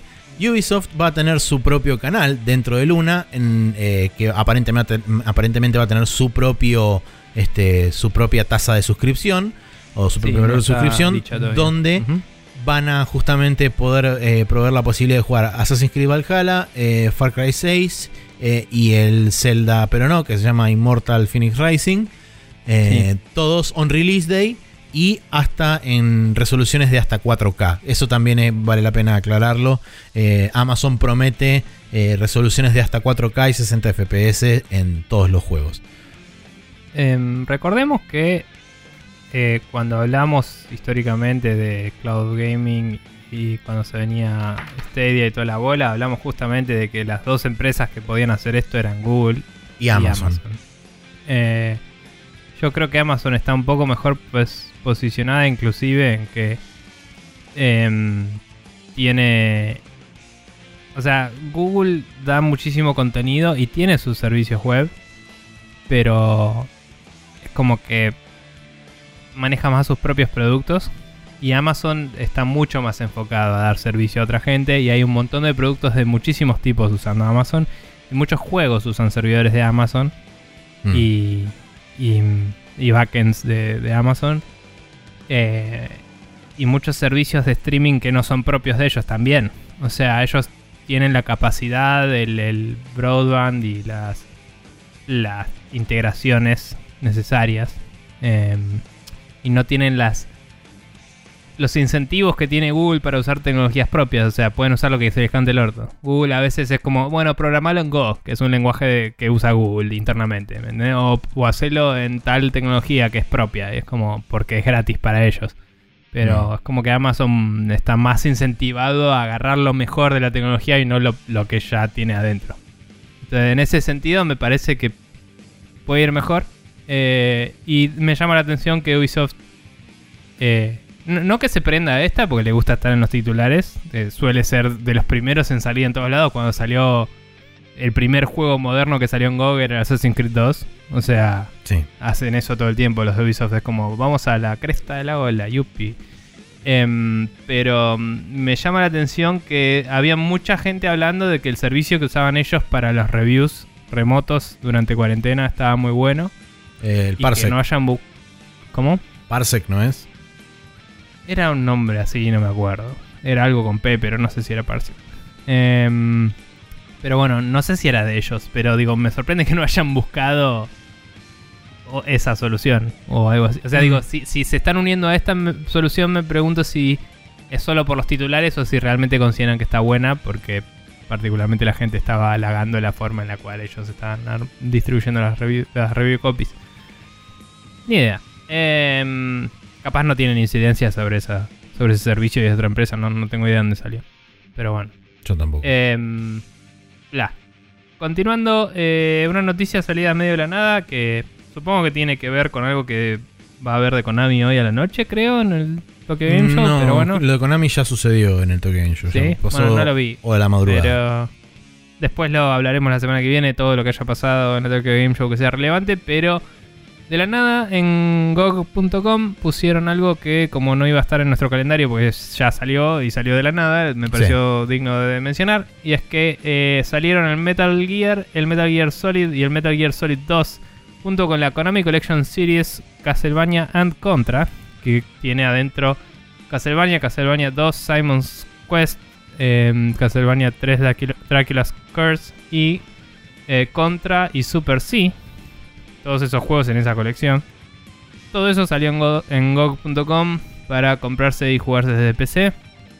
Cabe destacar, las versiones de, de los juegos de Metal Gear son las peores, que son las versiones de PC, que son ports bastante chotos. Sí, Eh, son ports el- básicos. El del 2 no sé que también esté hecho porque cuando lo jugué ultra piratón o mal, en mi placa de video no era muy compatible y había un par de cosas raras, pero no sé si el juego andaba bien y, y mi placa no andaba bien. Por lo pronto, el- lo que sí podemos asegurar es que por lo menos GOG eh, les agregó soporte para control. Que, Sí, eso está bueno. caso curioso, no soportan control de Xbox, solamente soportan controles third party o el DualShock y ese tipo de cosas. Porque me da la impresión de que no usan X-Input, sino que usan Sí. Direct Input. Es que en realidad, o sea, es loco que no hayan hecho un bridge o algo que convierta a Xinput, a Xinput lo de Direct, como hablamos el otro día, de que probablemente hace el Flight Simulator. Sí, Que ya debe haber mil y debe haber mil open source y que puedas agarrar y agarrarlos. Pero bueno. es posible. Em, y de- debe haber mil en dos box inclusive. pero bueno. Eh, cuestión que... em, digo, el original tenía soporte para controles para algunos. Viste que antes había que mapear los más famosos Sí. básicamente. Y, y si tenías un control medio cualquiera que no se correspondía uno a uno con los más populares, cagaste. Ujú. O tenías los botones medio cruzados, pero te andaba más o menos, no sé, era todo medio cualquiera. Eh, la tienen muy fácil, chicos, les voy a decir. Pero, Sí. pero bueno, nada. Eh, supongo que lo que hicieron fue agarrar ese viejo soporte y retocarlo un poco para hacerlo más genérico. No Imagino sé. que sí. Pero bueno, sí, eso, son ports bastante básicos. Yo vi screenshots y eso y es como, ah, mira, está corriendo a resoluciones de ahora. Personalmente prefiero eh, la idea del upscaling contra el eh, resolutioning de, la- de los juegos viejos de 3D. O sea, prefiero ver los juegos de Play 1 en la resolución de Play 1 estirada que renderizarlos a 1080 y, y ver todas las texturas medio lavadas y, y como todo así. Prefiero ver los pixeles grandes y que tenga el, el look que, para el cual estaban diseñados los juegos. Mm. ¿viste? Que sea chunky. Hay emuladores. Sí, hay emuladores que te dejan toquetear un montón de cosas y debo decir que cuando vi había un video que había hecho Fede Eli que explicaba cómo funcaba uno en particular en, en retro... RetroArch. ¿Cómo mierda se llama? En RetroArch. Eh, que estaba bueno el video que había armado porque te mostraba un montón de settings. Y en ese caso en particular él lo estaba probando con el background story y había un par de efectos que andaban muy bien. Pero es muy case by- case basis. O Sí. sea, cuando jugué en la Play 3 al Final Fantasy VII, lo jugaba con el filtro prendido. Cuando lo jugaba en la PSP, lo jugaba con el filtro apagado, porque se veía peor. O sea, y, y era tipo casi el mismo emulador. No sé, todo es muy caso por caso. En mi opinión, el Metal Gear 1 se ve mal, es sí, en resolución alta. Y hay que verlo en la resolución nativa. Metal Gear Solid Estrechada. 1. El Metal Gear Solid, perdón. Y el 2, eh, nada, se ve igual que la versión de Play 3. Pero hay que ver si corre bien, si es un buen port, si Seguro. lo que sea. Y no sé qué cosas le cambiaron al 2 de PC porque no lo terminé nunca cuando lo jugué truchísimo porque andaba mal. El, de, el 1 de PC eh, tenía muchas cosas mal porteadas de eso, de todo lo de Psycho Mantis y toda la bola, era como Sí. muy cualquiera, era muy básico. No se los recomiendo una mierda, emúlenlo, pero si lo quieren comprar para limpiarse la conciencia y nunca lo compraron y quieren emularlo con la conciencia limpia, ponele. Eh, el Castlevania y eso hay que ver qué tan buenos son a nivel emulación. Pero bueno. Bien. Bueno, ahora sí, damos por concluido entonces el Rapid Fire y pasamos al calendario de esta semana que arranca el lunes 28 de septiembre con el Genshin Impact que sale para Windows, Play 4, iOS y Android. El martes 29, eh, que es tu cumpleaños, eh, tenemos el Return One Trip Way para Windows, Switch, Play 4 y Xbox One, que es un juego de aventura aparentemente. El Spelunky Sí. 2 para Windows, eh, que vos tenés Sí, una anotación puse- acá. Puse una nota de que yo lo sigo a, a Derek Yu, el, el developer del Spelunky original. Ujú. Em, que el, el 2 lo desarrolló un equipo bajo su diseño, digamos, ¿no? Pero bueno, anunció que están teniendo problemas en el equipo para manejar el co-op, que hay varios bugs medio fuertes y mal netcode, digamos, en PlayStation 4. Eh, y están haciendo troubleshooting y todo eso, y se están enfocando en arreglarlo en PlayStation 4 y después llevar los arreglos a PC. Así que por ahora el juego va a lanzar sin co-op eh, y lo van a agregar después. Bien. Eh, cabe aclarar porque era un punto de venta del juego. digamos. Perfecto, bien. Eh, después tenemos el, el mismo día, el martes 29, el Umihara Kawase Bazooka para Switch y PlayStation 4 y el Warsaw para PlayStation 4 que es un juego de estrategia. El jueves Mm. 1 de octubre tenemos el Super Mario 35, el Super Mario Bros 35 para Nintendo Switch y el Warsaw para Nintendo Switch y finalmente el viernes 2 de octubre tenemos el Crash Bandicoot 4 It's About Time para PlayStation 4 y Xbox One, el Star Ujú. Wars Squadron para Windows eh, Squadrons para Windows Sí. Play 4 y Xbox One y el Warsaw para Xbox One. Ok. Eh, el otro día me enteré por los chicos de Café Fandango que el Star Wars Squadrons es técnicamente hecho por un estudio ahora llamado Lucas Games, Lucasfilm Games. Como que renombraron, re- trajeron una de las franquicias viejas, no era LucasArts, creo que era Lucasfilm Games. Solo para decir tipo, eh, branding, cómprennos, somos más lindos que EA a nivel opinión pública. Pero, pero es como, sí, bueno, pero George Lucas no tiene nada que ver con vos. o sea, Claro, sí. y, y nada. Igualmente dicen que aparentemente está bastante bien este juego y que Sí, tiene eh, va a traer soporte nativo dentro del juego, ni siquiera es un Day One Patch ni nada de eso, para varios este, flight sticks y ese tipo de cosas para poder conectarlos a la consola y que salga, salga arrancando directo. bueno. No sé qué motor usará, si usa el de. El Frostbite Es una muy buena pregunta, no lo sé. Pero. Si, si es Unreal, me pregunto si Unreal ya tiene soporte para Flystick. No, no sé, esas son cosas de las que nos gusta discutir a nosotros, no importa. Pero un amigo me dijo, eh, creo que se puede jugar hasta 5 en el multiplayer, eh, así por equipos, y me invitó a participar de su squad y le dije, mira, yo te quiero mucho, el juego se ve muy bien, pero voy a esperar las reviews porque ahí no me cabe una mía. Tipo, pero si las reviews dicen que está bueno, puede ser. Eh, fue la respuesta. Vamos a ver qué pasa. Bien, perfecto. Em, bien. Bueno, cerramos entonces el Rapid Fire y ahora pasamos a la main quest donde vamos a charlar de justamente la noticia más grande de la semana y posiblemente de la generación. Este, Sí. así que vamos. Y de la historia en la cual nosotros laburamos, eh, Eh, estudiamos en videojuegos, todo. Sí, un poco también.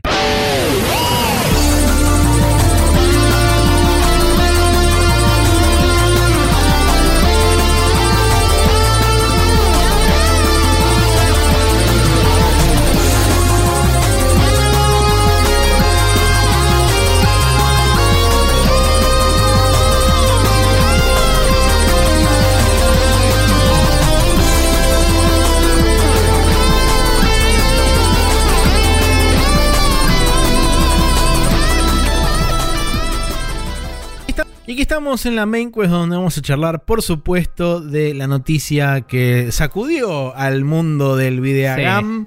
Eh, porque nos levantamos el día lunes y de repente Microsoft había comprado Cenimax por 7.500 millones de dólares. Así, Sí. como quien no quiere la cosa. Uy, mira, se me cayó un montón de plata. Claro, se me Este- cayó un Marvel y casi todo un Lucas eh, Films de- Sí. del bolsillo y me compré un Bethesda y, Y- compañía. Sí, tal cual. Eh, este, que vale la pena aclarar cuáles son específicamente los estudios, que creo que están listados acá en la nota. Tenemos eh, eh, ID Software, Arcane, Machine Games, id, id Software, discúlpame. No. id. id Software, Arcane, Sí. Machine Games, Tango Gameworks, Cenimax Online Studios, AlphaDog y Roundhouse. Esos son todos los estudios que componen Cenimax Media. Y eh, por supuesto también está eh, Bethesda Game Studios, que es eh, los creadores de los Elder Scrolls, Fallout modernos, etc. Pero Sí. bueno, todo eso por la friolera de 7500 palos. eh, Y eh, para justamente acoplar esto con la otra noticia que está puesta abajo, en una entrevista con CINET al día siguiente, creo, o al mismo día, tanto fue una entrevista conjunta con Phil Spencer y con Satya Nadella, que es el actual CEO de Microsoft. Em, ambos comentaron que la estrategia actual de Microsoft sigue siendo la de estar interesado por adquirir nuevos estudios. No es que van a dejar de, de adquirir nuevos estudios con eh, finalizando con la compra de Cenimax. Y por otro lado también lo que garantizaron, por lo menos por el momento es que Zenimax va a seguir operando independientemente de Microsoft como una entidad aparte. Eh, lo único que sí van a revisar, eh, claro, lo único que sí van a hacer es colaboraciones y todo ese tipo de cosas. Y además también dijeron que eh, en el caso de los juegos exclusivos que ya fueron pactados con anterioridad con, por ejemplo, Sony, que son tanto Deathloop como eh, Ghostwire Tokyo, ambos de esos juegos van a retener su exclusividad temporal con PlayStation, pero que juegos posteriores a esos van a ser revisados en, en una situación de caso por caso, dependiendo de cada franquicia.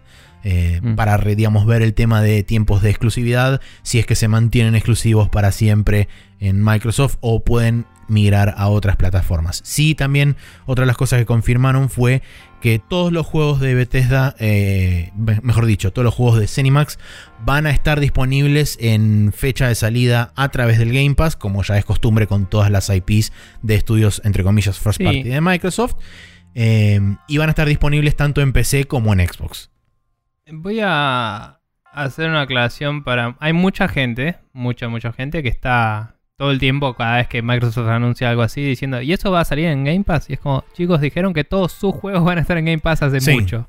Así que cada vez que se compra un estudio, consideren que va a salir en Game Pass y ténganlo en cuenta. Y Sí. es un problema menos para andar pensando. Sin ir más lejos, hace un, uno o dos días eh, Sí. confirmaron que el primer juego que va a salir en Game Pass va a ser el Doom Eternal. Va a estar disponible en octubre. El primero Eh, que no estaba, e- porque ya tienen algunos que ya tenían de antes. en Bueno, digamos, el primero de esta nueva Sí, camada sí. desde la adquisición. Em, Eh, el primero va a ser. digo, estaba el Fallout 4 y varios más que ya claro. estaban. Sí, sí, sí, es verdad. Pero bueno, eh, el Doom Eternal va a ser el primero de esta nueva camada de juegos que van a entrar post adquisición de Zenimax. Eh. Va a estar primero disponible en PC, en, perdón, en, en Xbox a partir de octubre. Y en PC creo que va a estar a partir de diciembre, dijeron, o en el futuro cercano. Creo que no le dieron fecha exclusiva. Pero bueno, eh, eso digamos que es el marco con el que estamos trabajando hoy. Sí. Y yo tengo un montón de anotaciones que son más que nada un vómito mental para que no se me perdieran en el éter. Así que bueno, puedo ir deambulando. igual, em, decir un par de cosas antes. Sí. Em, o sea, tenemos desde las observaciones más boludas hasta las más complejas y, y impactantes de la industria Sí, que vamos a estar hacer. un rato hablando La- de esto. La primera observación boluda que tengo es que no sé qué va a ser mejor si el store de Microsoft o el Bethesda Online Service, whatever. Vuelve todo a Steam, Pero- chicos. Pero si el haberlos comprado significa que pueden cerrar ese antro, me parece que salimos ganando porque al menos tenemos una mala store en vez de dos. Sí. Eh, ojalá que, que las Bethesda accounts se mueran y que estemos hablando de Windows barra Xbox Microsoft accounts y a la Yo mierda. creo, que, yo creo que eso va a ser una de las integraciones que van a hacer a futuro. O sea, me- eh, por el tiempo en el que van a operar eh, independientemente, supongo que van a mantener algunas de estas cosas, pero me gustaría que hagan directamente una, un mergeo de cuentas y que no tenga ni que preocuparme de Sí, de- de- existe una cuenta mía en Bethesda sí. si quiero jugar algo, digamos. Idealmente debería ser totalmente transparente para el usuario. Tipo, un día te llega un mail diciendo: Bienvenido a los Microsoft Account Management Ujú. System for San Francisco". Bueno, todo el mundo del planeta entero observó que ahora tienen a Bethesda y a Obsidian y pueden hacer el New Vegas 2. Yo digo que pueden hacer el Fallout 3, porque también tienen a In Exile y ya los tienen a, to- tiene a todos los que necesitan para hacer un Fallout 3. Así que no sé Sí. por qué mierda queremos un New Vegas 2. Si podemos hacer un Fallout 3 como la gente. Eh, algo que me gustaría que hagan, eh, si vamos a hipotetizar, es eh, unos buenos remasters del Fallout 1 y 2. Que hoy se pueden jugar modeados en 1080 y todo, pero tienen eh, cosas que. O sea, los NPCs son todos iguales y hay algunas cosas así Sí. que podrían mejorar con plata infinita de Microsoft encima. Eh, hay observaciones que se dieron. eh, hubo una, una charla que hizo el.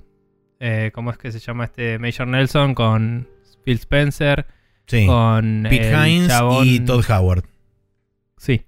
Eh, estaban, estaban los cuatro ahí en una call, hablaron un poco y, mm, y se habló un poco de que eh, Game Pass como movida y como marketing eh, strategy, Sí, y digamos, como modelo también. garantiza poder greenlightear cosas que normalmente deberían ser deberían de cumplir con unas condiciones para decir puedo vender más de n copias para que se pague solo.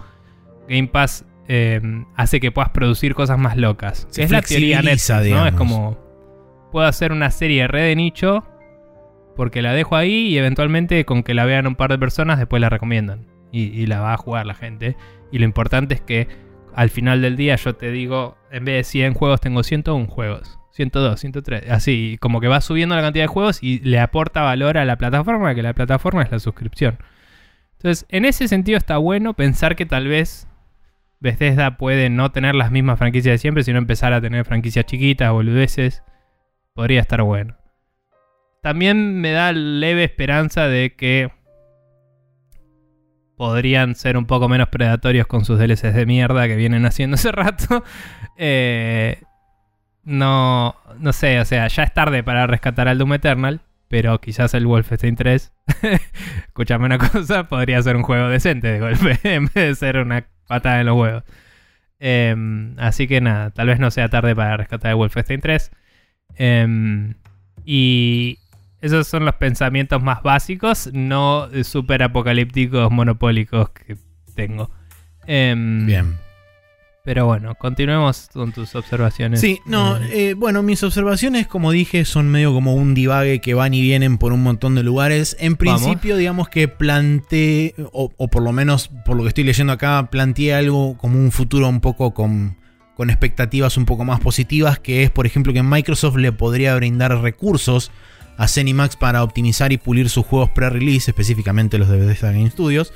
sí. Este, dado que bueno, ellos disponen con una capacidad mucho mayor de QA y todo ese tipo de cosas, y creo que esos recursos puestos a disposición de los estudios actuales de, eh, de Zenimax, creo que pueden rendir un, un resultado netamente positivo. Eh, por supuesto que después está dependiendo en la capacidad de cada estudio de poder eh, arreglar y, comet- y cometer esos, esos, esos bug fixes previo al- al lanzamiento de los juegos. También creo Mm. que al estar dentro de una estructura corporativa más grande como es Microsoft, no sé si necesariamente, pero me da la impresión de que les va a levantar un poco la presión sobre el poner una fecha específica de salida y estar como súper comprometidos con una fecha particular por calendario de año fiscal y todo ese tipo de cosas.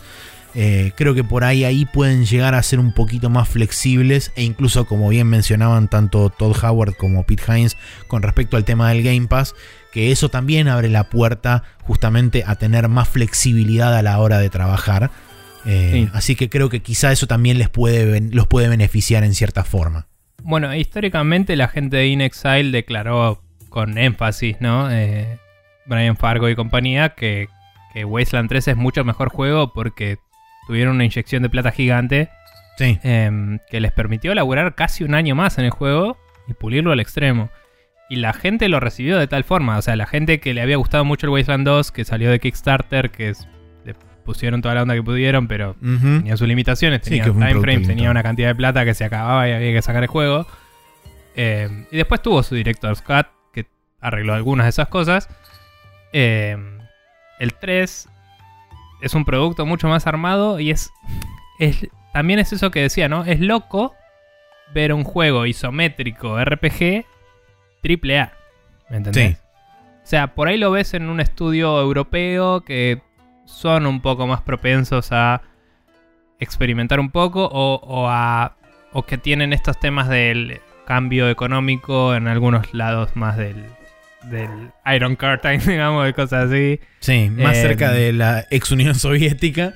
Claro, eh, que pueden experimentar bastante o, o tenés cosas, as- pe- pero podrían ser cosas muy pulidas pero indies, digamos, al final del día. Este es el primer juego desde los noventas que veo que es literalmente un juego triple A. O sea, cuando salió el, el Baldur's Gate era un juego triple A. Ujú. eso era un juego de punta. Y ya no rinde hacer eso hoy como, como una producción multimillonaria, pero los tipos lo pudieron hacer. Y eso está bueno, es interesante. Yo sé que sueno muy. O sea, el otro día Marcio Rosa tuiteó: Chicos, los monopolios son malos, y es cierto, 100%. Eh, me cuesta ser objetivo porque Microsoft está haciendo todo muy bien para mí. Eh, pero es cierto, o sea, es, es heavy. O sea, ¿qué queda? Queda Japón afuera, ¿no? Pero es como... eh, Microsoft se comió todo lo que no es ni EA, ni Ubisoft, ni THQ Nordic, ni Activision Blizzard. Y después queda Japón. no. ¿Qué más hay? Hay estudios muy chicos, no, no sí, hay, hay, mucho estudios grande. indies, ¿no? y está Devolver, que es un publisher indie, y está Está. Annapurna, que es un, publisher indie Que también. Devolver está dentro del tipo de cosas que Microsoft podría querer comprar, ¿me entendés? Seguro. Annapurna Eh, también está en el mismo lugar, entonces... Sí. eh, y, y- Pero- y esos no van a ser 7.500 millones de dólares. No, no, no, obvio. Pero lo que digo es.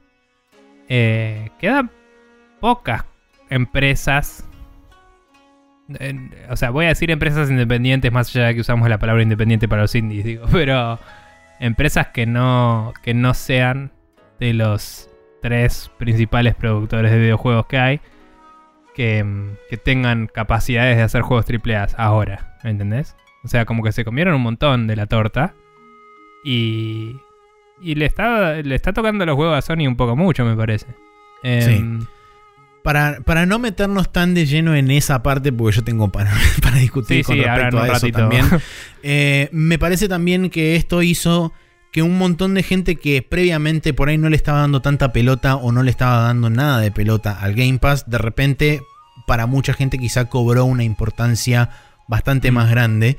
Porque si bien vos está, eh, eh, es verdad que existían ya juegos de Cenimax dentro Sí, del. Game Pass, tener garantizado... Saber que todos van a estar. Exactamente, tener garantizado que de acá a futuro todos los juegos que salgan de Cenimax van a estar dentro del Game Pass es Mm. una proposición como mínimo interesante para un cierto grupo no menor de gente. Que lo pensás y decís. Con el output que tienen. O sea, tienen varios estudios. No es, un, no es comprar un estudio, compraron una red de estudios. Compraron tres estudios más. Claro, pero con el output que tienen de cantidad de juegos que sacan por año, etcétera, capaz que es algo que no, no es que te ahorras muchísimo por pagar el Game Pass en vez de comprarte los juegos, pero tenés acceso a todos esos juegos y a todos los demás del Game Pass. O sea, Exactamente. entonces ahí es donde se vuelve realmente algo interesante. Em, y los puedes tener todo ese acceso teniendo hoy 10, 15 dólares en el bolsillo, siendo un yankee, no teniendo eh, toda la plata que sale todo eso junto. ¿Entendés? Que, Tal que cual. lo- que aunque conocen los modelos de suscripciones, como que estuvieran descubriendo las cuotas porque es como, oh, un momento. Sí, Puedo sí, sí. vivir endeudándome para siempre. Bienvenido al capitalismo. Em, pero, pero bueno, la verdad es que sí, eso es una proposición muy importante. Eh, más allá de que no todos los juegos de ellos nos atraigan a nosotros dos hoy en día, yo le eh, yo suelo probar los juegos de Bethesda en general. Últimamente estoy más desanimado con la empresa, entonces no le doy tanta pelota. Pero, pero al final del día probé el, el, probé el Doom Fallout Eternal. 4 solo porque estaba en el Game Pass Mm. y lo disfruté hasta cierto punto y dije, qué bueno que no me lo compré, pero pude hablar del juego en el podcast y gente escuchó a mí hablar de eso porque estaba en el Game Pass, ¿me entendés? Sí. Y, mm, y después. Y, me llevé algunas experiencias positivas de ahí otras negativas, pero fue ah, bien. O sea, me pareció mejor que el 3, por decir algo. Em, después el. El Doom me encantó. El Wolfenstein 1 me encantó. El Wolfenstein 2 al- estuvo bien. Y el Doom Eternal me pareció una verga, pero bueno, ya fue. Em, pero. Pero como que le doy chances y la verdad que ahora tengo juegos de Arkane ahí para jugar porque después que me vi el documental dije tengo que jugar todo esto. todo esto lo tengo que jugar y lo tengo ahí. Tengo el Dishonored que me había gustado, lo que jugué y no lo seguí porque salió el mismo día que el XCOM. es su culpa, no es mi culpa. Em, y después eh, tengo el Dishonored 2, tengo el, el Prey que también lo probé un poquito. Em, así que nada, tienen buenos juegos eh, que no son para todos, pero son para ciertos públicos en particular. Particularmente tienen juegos muy PC oriented, que, que hoy en día ya el PC Game Pass está bastante mejor que antes, pero sigue flaqueando un poco comparado con el Game Pass de Xbox, entonces está bueno particularmente tener todos estos juegos.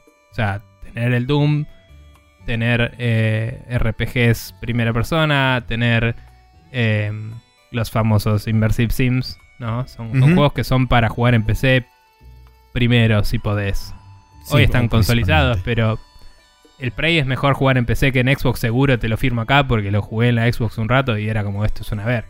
O sea, no, no sé, como jugador que tiene la capacidad de jugarlo con mouse y teclado, me pareció re limitado. Sí, yo creo que una de las cosas que tiene que por ahí mentalizarse Microsoft para hacer de acá a un par de años es este, poner paridad de contenido tanto en el Game Pass de consola como en el de PC. Eh, quizá hay experiencias que puedan ser únicamente eh, de consola y únicamente de PC, pero me parece Sí. que una mayor paridad entre ambos Sí, si servicios salen los dos, que estén los dos. digamos. Exactamente, los beneficiaría. Eh, y esto me lleva a un punto que tengo anotado acá que eh, Microsoft se está parando, me parece, de la vereda opuesta de Sony, sobre todo ahora que tenemos un poco más de claridad con respecto a las estrategias de cada uno, dado que de un lado tenemos suscripción eh, principal como principal medida de distribución, si querés, eh, Sí. de parte de Microsoft, versus los, lo que yo denominé premium games, entre comillas, a 70 dólares o incluso más caro en, otras, en otras regiones, eh, que está planteando Sony y que en mucha medida los third parties seguramente se acoplen a eso, como ya hemos visto con 2K poniéndole el precio al NBA y etcétera. Bueno, volviendo un poco a la discusión de antes del valor percibido y el costo de vida y todo eso, 70 dólares un juego para un yankee suena muy mal. Sí. Eh, o sea, 60. Es muy boludo lo que voy a decir, pero 60 suena más cercano a 50 que 70. O sea, Totalmente. 70 sí, no- suena no es una casi boludez. 100, ¿me entendés? Eh, y no es un punto de venta copado eso, no es un lugar donde querés estar a nivel discusión. Eh, si, te- si tu comparación es un servicio de 15 dólares que te da 200 juegos para jugar hoy eh, y no tengo ni que ir al store. Tipo, lo pago hoy y lo juego desde mi celular Android hasta que tenga la consola, ¿me entendés? O sea, no tiene sentido. Eh, la competencia es ridícula. A nivel conveniencia, obviamente que no es para todos. Hay gente que quiere tener su consola y su juego. Pero esa no es la gente para la cual Microsoft está haciendo todo esto. Microsoft está haciendo todo esto para la gente que quiere tener el juego de la forma que más le convenga a él. you know. Y además, para Microsoft es un bonus que compres el hardware. Lo que más le importa es que vos le des esos 15 dólares por ahora, Sí. porque cabe aclarar que esos 15 dólares son por ahora, porque muy probablemente dentro de 15 años, o dentro de inclusive ni siquiera 15 años, dentro de 5 años, no sean más 15 dólares. Pero principalmente lo que quiere es que vos le aportes mensualmente la cuota todos los meses hasta el día que te Mm. mueras. Y por esa misma razón, inclusive hasta los planes de financiamiento de las consolas vienen con Game Pass. Porque Bueno, de esa forma te sí. están metiendo en el ecosistema ya. Sí, sí, sí. O sea, ya te genera una... Eso es algo importante. Los planes de, de pago de las consolas. Como hablamos, allá no se hace mucho lo de las cuotas. De hecho, escuchaba... Tipo, Vini Carabela en... En, en Giant Biscast dijo... No, en el... En, en un podcast que tienen en la parte de Premium. Dijo que... mm, Que a él le daba cosa la idea de las cuotas. Como que esto también de las percepciones, ¿no? Es como, eh, es plata que hoy tengo y mañana no sé si tengo, decía el chavo, ¿no? O sea, Mm. o sea, yo sí, pero dice, la gente no sabe y como que causa ansiedades y es como, ja, tipo, ojalá, tipo. Tipo, es como el meme de, bueno. de Coso, First Time. Claro, pero qué cosa, boludo, qué distinto que es el planeta. Em, pero como que dice, la forma en la que lo dijo, dije, che, puede ser que un sector importante de la población se sienta así y que no sea tan el driving force que nosotros percibimos como personas que compran en cuotas, ¿no? Sí. Que viven Pero en de- cuotas, de, hecho. Sí. Pero sí es cierto que hace accesible a los estudiantes y todo eso. Que siempre me olvido si lo dije o no alguna vez en este podcast, porque lo dije muchas veces afuera del podcast. Y creo que ya varias veces, no sé. Pero está yendo atrás de los que iban Sony cuando empezó Sony. Sony, cuando empezó con la PlayStation, Mm.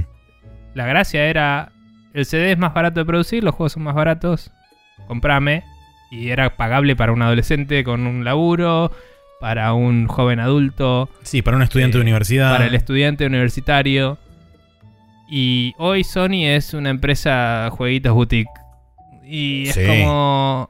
Microsoft te dice, loco, pagame con una zapatilla y una moneda. y, y tráeme la otra zapatilla y un par de monedas más las- el mes que viene. Y ya fue, tipo. Y tomá los juegos, ¿me entendés? Es como. Te lo hace accesible. Y eso. eh, hay un sector de la población que hasta ahora por ahí estaba.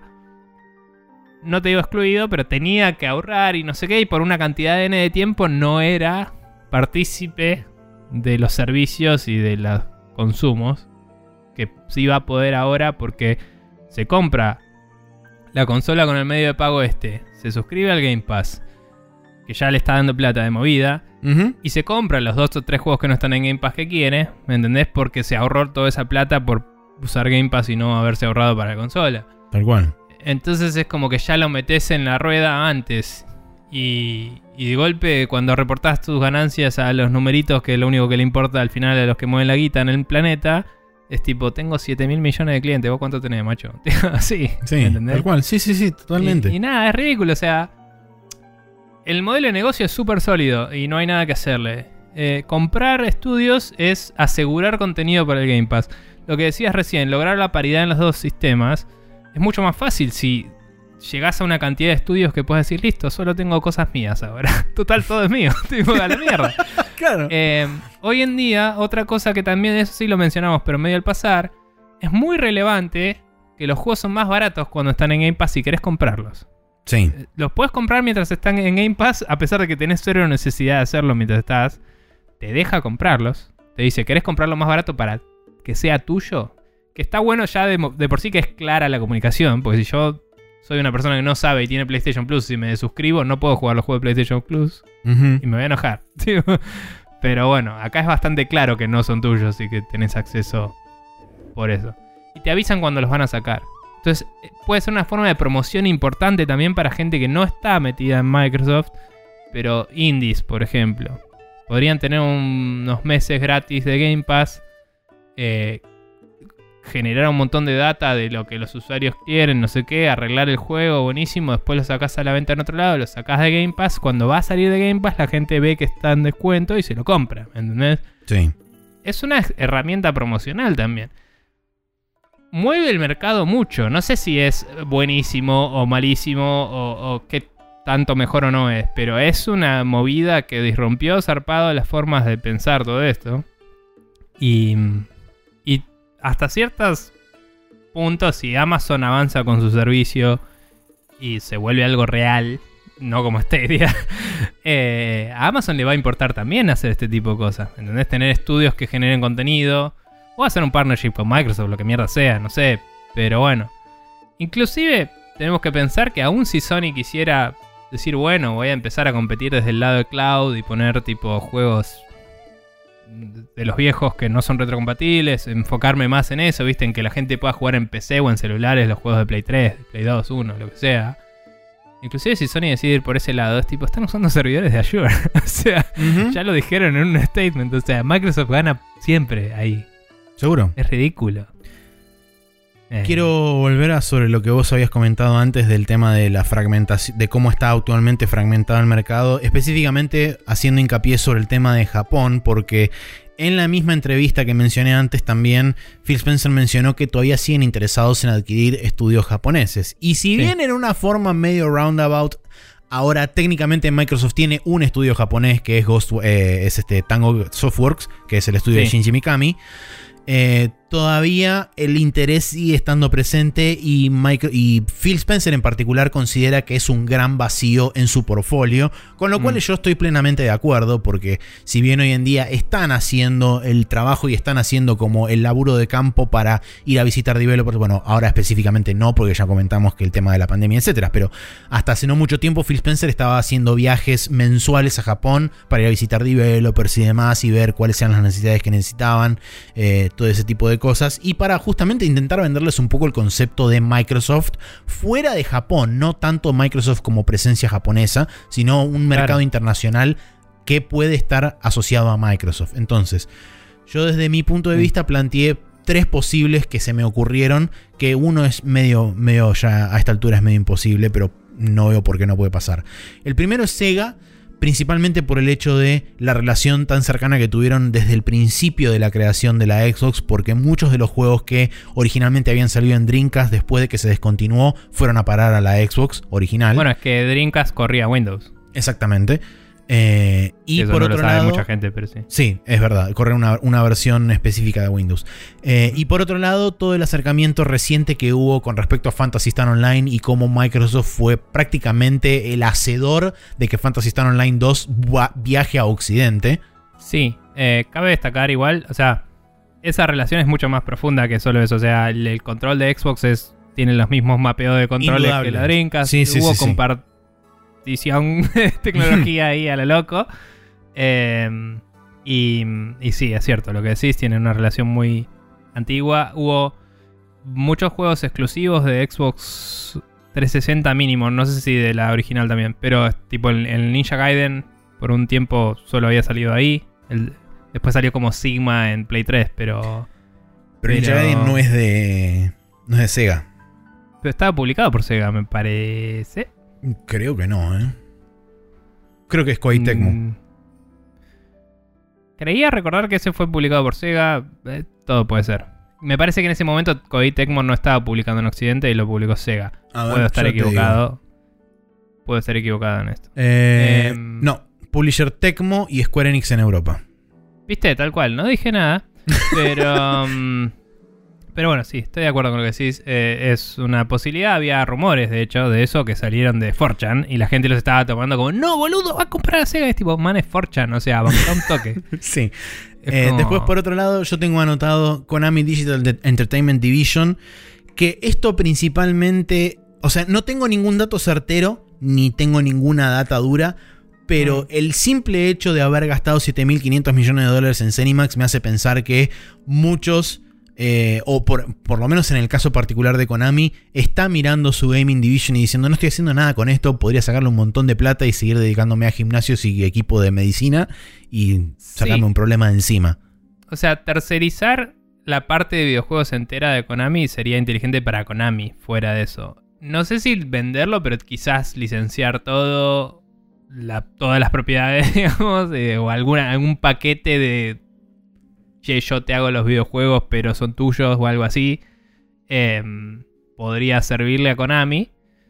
No sé si Microsoft buscaría eso, porque tiene red tape alrededor, o sea, no es gratis, no es... Por no es- supuesto. o sea, Microsoft es, Microsoft es suficientemente poderosa para decir, eh, si no me das un buen trato, me chupa un huevo también. Entonces, ¿Seguro? digo, no sé si Konami le daría un buen trato porque lo que le conviene a Konami no es necesariamente lo que le conviene a Microsoft. Eh, al final, en el medio, por ahí sí, pero bueno. Em, sí, como que por ahí vería que digas, bueno, lo compro a Kojima porque Kojima vende. A, nivel a nivel revuelo, o sea, que tengas a Kojima en tu bolsillo, eh, a la gente fanática de Kojima le, lo mueve para allá en vez de para Sony. Es, es un, una puñalada directa a Sony porque viene muy atado a Sony. Eh, Es un emblema el chabón, ¿me entendés? No, no Sí. importa que sus juegos no vendan una mierda ahora o sí, eh, fuera de eso. Y lo que sí es un montón de plata en producción de videojuegos, pero tener el juego de Kojima en el Game Pass también es un punto de venta para el Game Pass, ¿me entendés? Seguro. Y por último, eh, el otro que tengo anotado es que se había mencionado Capcom hace unos años y esto Sí. viene con un, con un este con un No. pequeño caveat porque Capcom tuvo una gran reestructuración en 2015-2016 preparando justamente la empresa para ser vendida. Esto de hecho fue Sí. noticia. Y, Y, después el, el Monster Hunter se compró acá.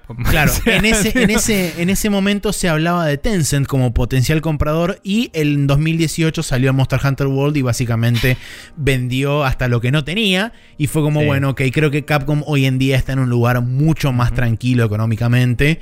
Eh, Pero sí veo posible inversión en partnerships ahí a pleno, obviamente. O sea, Sí, sí, eso seguro. algo que también vimos en los reportes de números que hubo algunos medios falsos que decías vos que había uno dando vueltas en particular de los earnings de Sony contra lo que gastaba Microsoft que parece que era refalopa. Pero un dato de verdad es que Microsoft como empresa vale 1,5 trillones de dólares. Que en español son billones, o sea, son millones de millones de dólares. Sí. Y Sony entero, no PlayStation, Sony entero son noventa y pico mil millones. O sea, la diferencia es imbécil y Microsoft Sí. puede hacer lo que quiera si quiere destruir a Sony. Microsoft puede comprarse a Sony, ¿entendés? O sea, no es una cuestión de qué Sí. va a hacer con su plata. Puede comprarse a Sony entero, no tiene que comprarse a PlayStation. Tal cual. Entonces es como, en el momento en el que Microsoft decidió, che, los juegos me importan, porque creo que ahí hay plata, ya está. Eh, Ahí es donde empezaron a decir, bueno, eh, tomá presupuesto. Ahí es donde empezó el quilombo. Porque antes eh, Xbox existía, pero era una división de Microsoft. Y ahora es Microsoft diciendo, che, vamos a invertir en videojuegos. Y es como, ah, bueno, hay plata donde antes no había plata. O sea, Sí. De repente se abrió una puerta y había una tonelada Claro. de billetes. Sí. Em, y de nuevo, como decía, venden tecnología a sus competidores, todo. O sea, son, un monstruo importante. Sí, tal Eh. cual. Y bueno, con- eh, justamente con relación a, a lo que charlábamos antes con respecto a la, a la prioridad del Game Pass y a la relevancia que va a tener el Game Pass también, eh, para mí Microsoft lo que está haciendo, y con respecto al tema del agujero en el catálogo, Microsoft también reemplaza su falta de peso en IPs First Party comprando las IPs de otros y haciéndolas, entre comillas, exclusivas. Y digamos, en mi cabeza suena la voz de como mi catálogo de exclusivos es chico o poco interesante, la, forma más rápida de agrandarlos es comprar IPs que tengan renombre y que tengan peso. Pero eso está, eso es- está claro, o sea, lo dijeron el día uno igual. Dijeron, nos dimos cuenta que tenemos una falta de oferta de first party y estamos decididos a adquirir talento Seguro. y eh, generar talento. Lo dijeron el día uno, o sea, estoy de acuerdo, digo, no es una revelación nueva. Es No, no, no, ya lo sé, pero digamos, es, es notable Ah. como, eh, independientemente de que no me acordaba particularmente de esa cita, Sí. pero es verdad también que es mucho más fácil comprar un estudio que armar un estudio de cero, porque vos donde tenés que armar un estudio de cero, tenés que hacer un ramp up, tenés que tener una serie de contrataciones, tenés que armar una jerarquía y todo ese tipo de cosas, donde si vos No, compras y- un estudio ya tenés mucho de eso ya resuelto.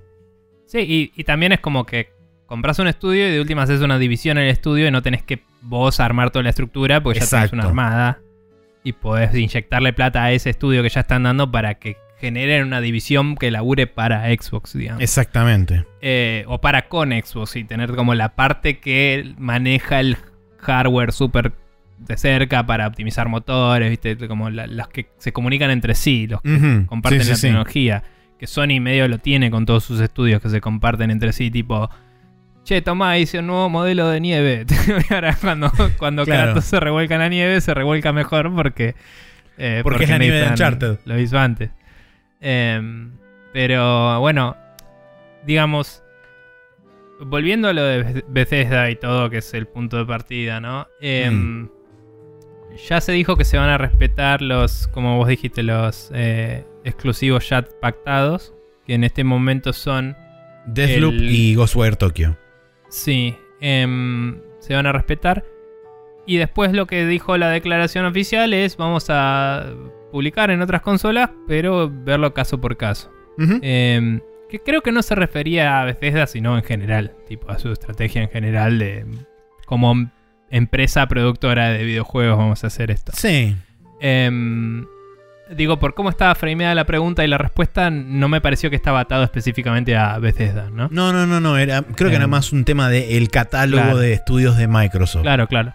De hecho, nada, Ori salió el otro día que está public- la propiedad intelectual es de Microsoft, aunque el estudio no. Em, y salió en Switch el otro día. Así es. Em, y no sé si. eh, ¿Salió el 1 para Play? No, solo es PC. No, no, no, salió solamente en Switch. Lo que sí salió en Play es el. O lo que mejor dicho, va a salir en Play 4 es el Cuphead. El Cuphead Ujú. 1. Eh, yo la verdad no sé. eh, no conozco los guidelines, las reglas de Sony. eh, como para saber si. Si Microsoft pudiera. quisiera. Pudiera. mm, si quiere empujar la idea de poner Game Pass ahí. Eh, porque estaba. Creo que está el de Activision. Digo, el de EA, ¿no? El- Eh, sí, EA Access, este, que ahora se EA pasó a llamar ahora, EA Play, eh, sí, está presente ahora. De hecho, arrancó, si no me equivoco, o este año o el año pasado arrancó en, en. PlayStation. O sea, ponele que Microsoft quisiera empujar una versión de Game Pass. Porque yo imagino que las reglas de Sony van a ser un servicio con tus juegos todo bien, pero no que tengas juegos que vendo yo que no son tuyos, digamos. Pero cuando vos tenés todas las empresas del planeta, Claro. podés poner un servicio que diga, están todos los juegos de Microsoft acá. tipo, es como, hmm, sospechosamente es igual la lista a la de... tipo, eh, a, a entrar al store de Sony y comprar, ¿viste? Claro, sí. Entonces, nada, me pregunto si puede tratar de empujar eso, si está en sus intereses o no, si, si hay algún problema en lo más mínimo en que un juego arranque con Xbox Game Studios Presents, ¿me entendés? Eh, no lo sé, no, En, no en creo, teoría no debería haber problema. Ahora, no lo sé, no creo, pero... O sea, me pregunto si hay trabas más allá de eso que puedan hacer que, so- que Microsoft em, no quiera empujar sus juegos por eso. Porque si yo fuera Microsoft y puedo poner un juego que arranca y dice an Xbox Game en PlayStation, lo hago todos los días de mi vida. ¿me entendés? o sea, primero vendo más y segundo, cada vez que arranca, sabes que ese juego se va a jugar mejor en Xbox. ¿Me entendés? O sea, tiene todo el sentido. Me parece que sería muy malo para ellos negar eso. eh, o sea, muy malo para Microsoft eh, limitar todos los juegos que tienen a exclusivos. Sí creo Sí. que lo que van a hacer, imagino, dijeron que Bethesda y Zenimax tienen independencia eh, colaborando con ellos. Entonces imagino que, como decíamos, los juegos que ya están anunciados ya está. Y después hay que ver, porque ahí hay que ver, aunque tengan independencia, entre comillas. Pero yo supongo que lo que van a hacer es las franquicias grandes las van a mantener cross y las otras. Y van a empezar a ser nuevas exclusivas.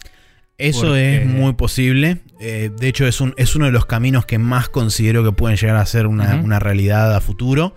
Que la O sea- creación de nuevas IPs esté restricta exclusivamente a Game Pass y a este, digamos, el ecosistema de Microsoft.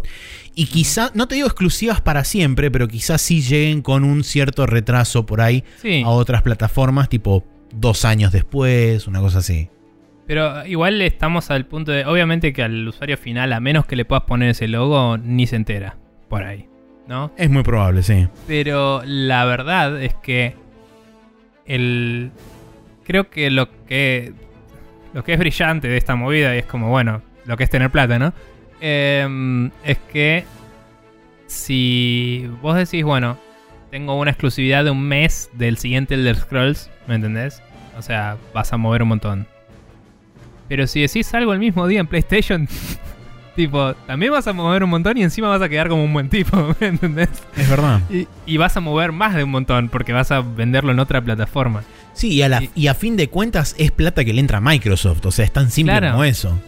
Eh, entonces es loco. Y, y- y también, bueno, una entrevista que te pasé así que duró 5 minutos con Phil Spencer hace poco que le hicieron sobre distintas cosas. Sí. Preguntaba, por ejemplo, por el tema de, de Apple con, con que no permitía el cloud Sí. gaming y toda la bola. Y, y como que estaban tratando de baitearlo, ¿no? A ver si agarraba, porque era como, che, Epic se está quejando de esto, qué sé yo, ustedes están con eso. em, ¿Cuál es el problema? Decía, es el 30% de Apple, qué sé yo. Y Phil Spencer le dice, la plata no es problema. El problema es que no dejan que hagamos servicios de suscripción en su plataforma, ¿entendés? Y me parece que la actitud probablemente va a ser la misma para con PlayStation, ¿no? O sea, es como si yo puedo poner el servicio lo pongo y si no voy a poner los juegos, pero Sí, eh, yo creo igualmente que hoy por hoy, por, por lo menos, eh, habrá que ver después dentro de un par de años, a ver si, si cambia un poco la estrategia, pero me parece que hoy por hoy están siendo súper cautelosos con lo que es la, la imagen pública de Microsoft, dado que Sí, les costó una generación entera recuperar una, Sí. una visión relativamente positiva de su brand y de su marca. Creo que están siendo extremadamente cautelosos con qué anuncian y qué no, y dónde lo ponen y dónde no. Principalmente para no enfurecer a su audiencia súper eh, fanboy. Eh, y que eso tenga quizá repercusión más allá de ese, de, ese, de ese nicho y repercuta sobre la audiencia general. Entonces, creo que en ese sentido, para mí, Microsoft está jugando las cartas muy de a poco y está teniendo mucho Mm. cuidado de qué dice, cómo lo dice y cuándo lo dice.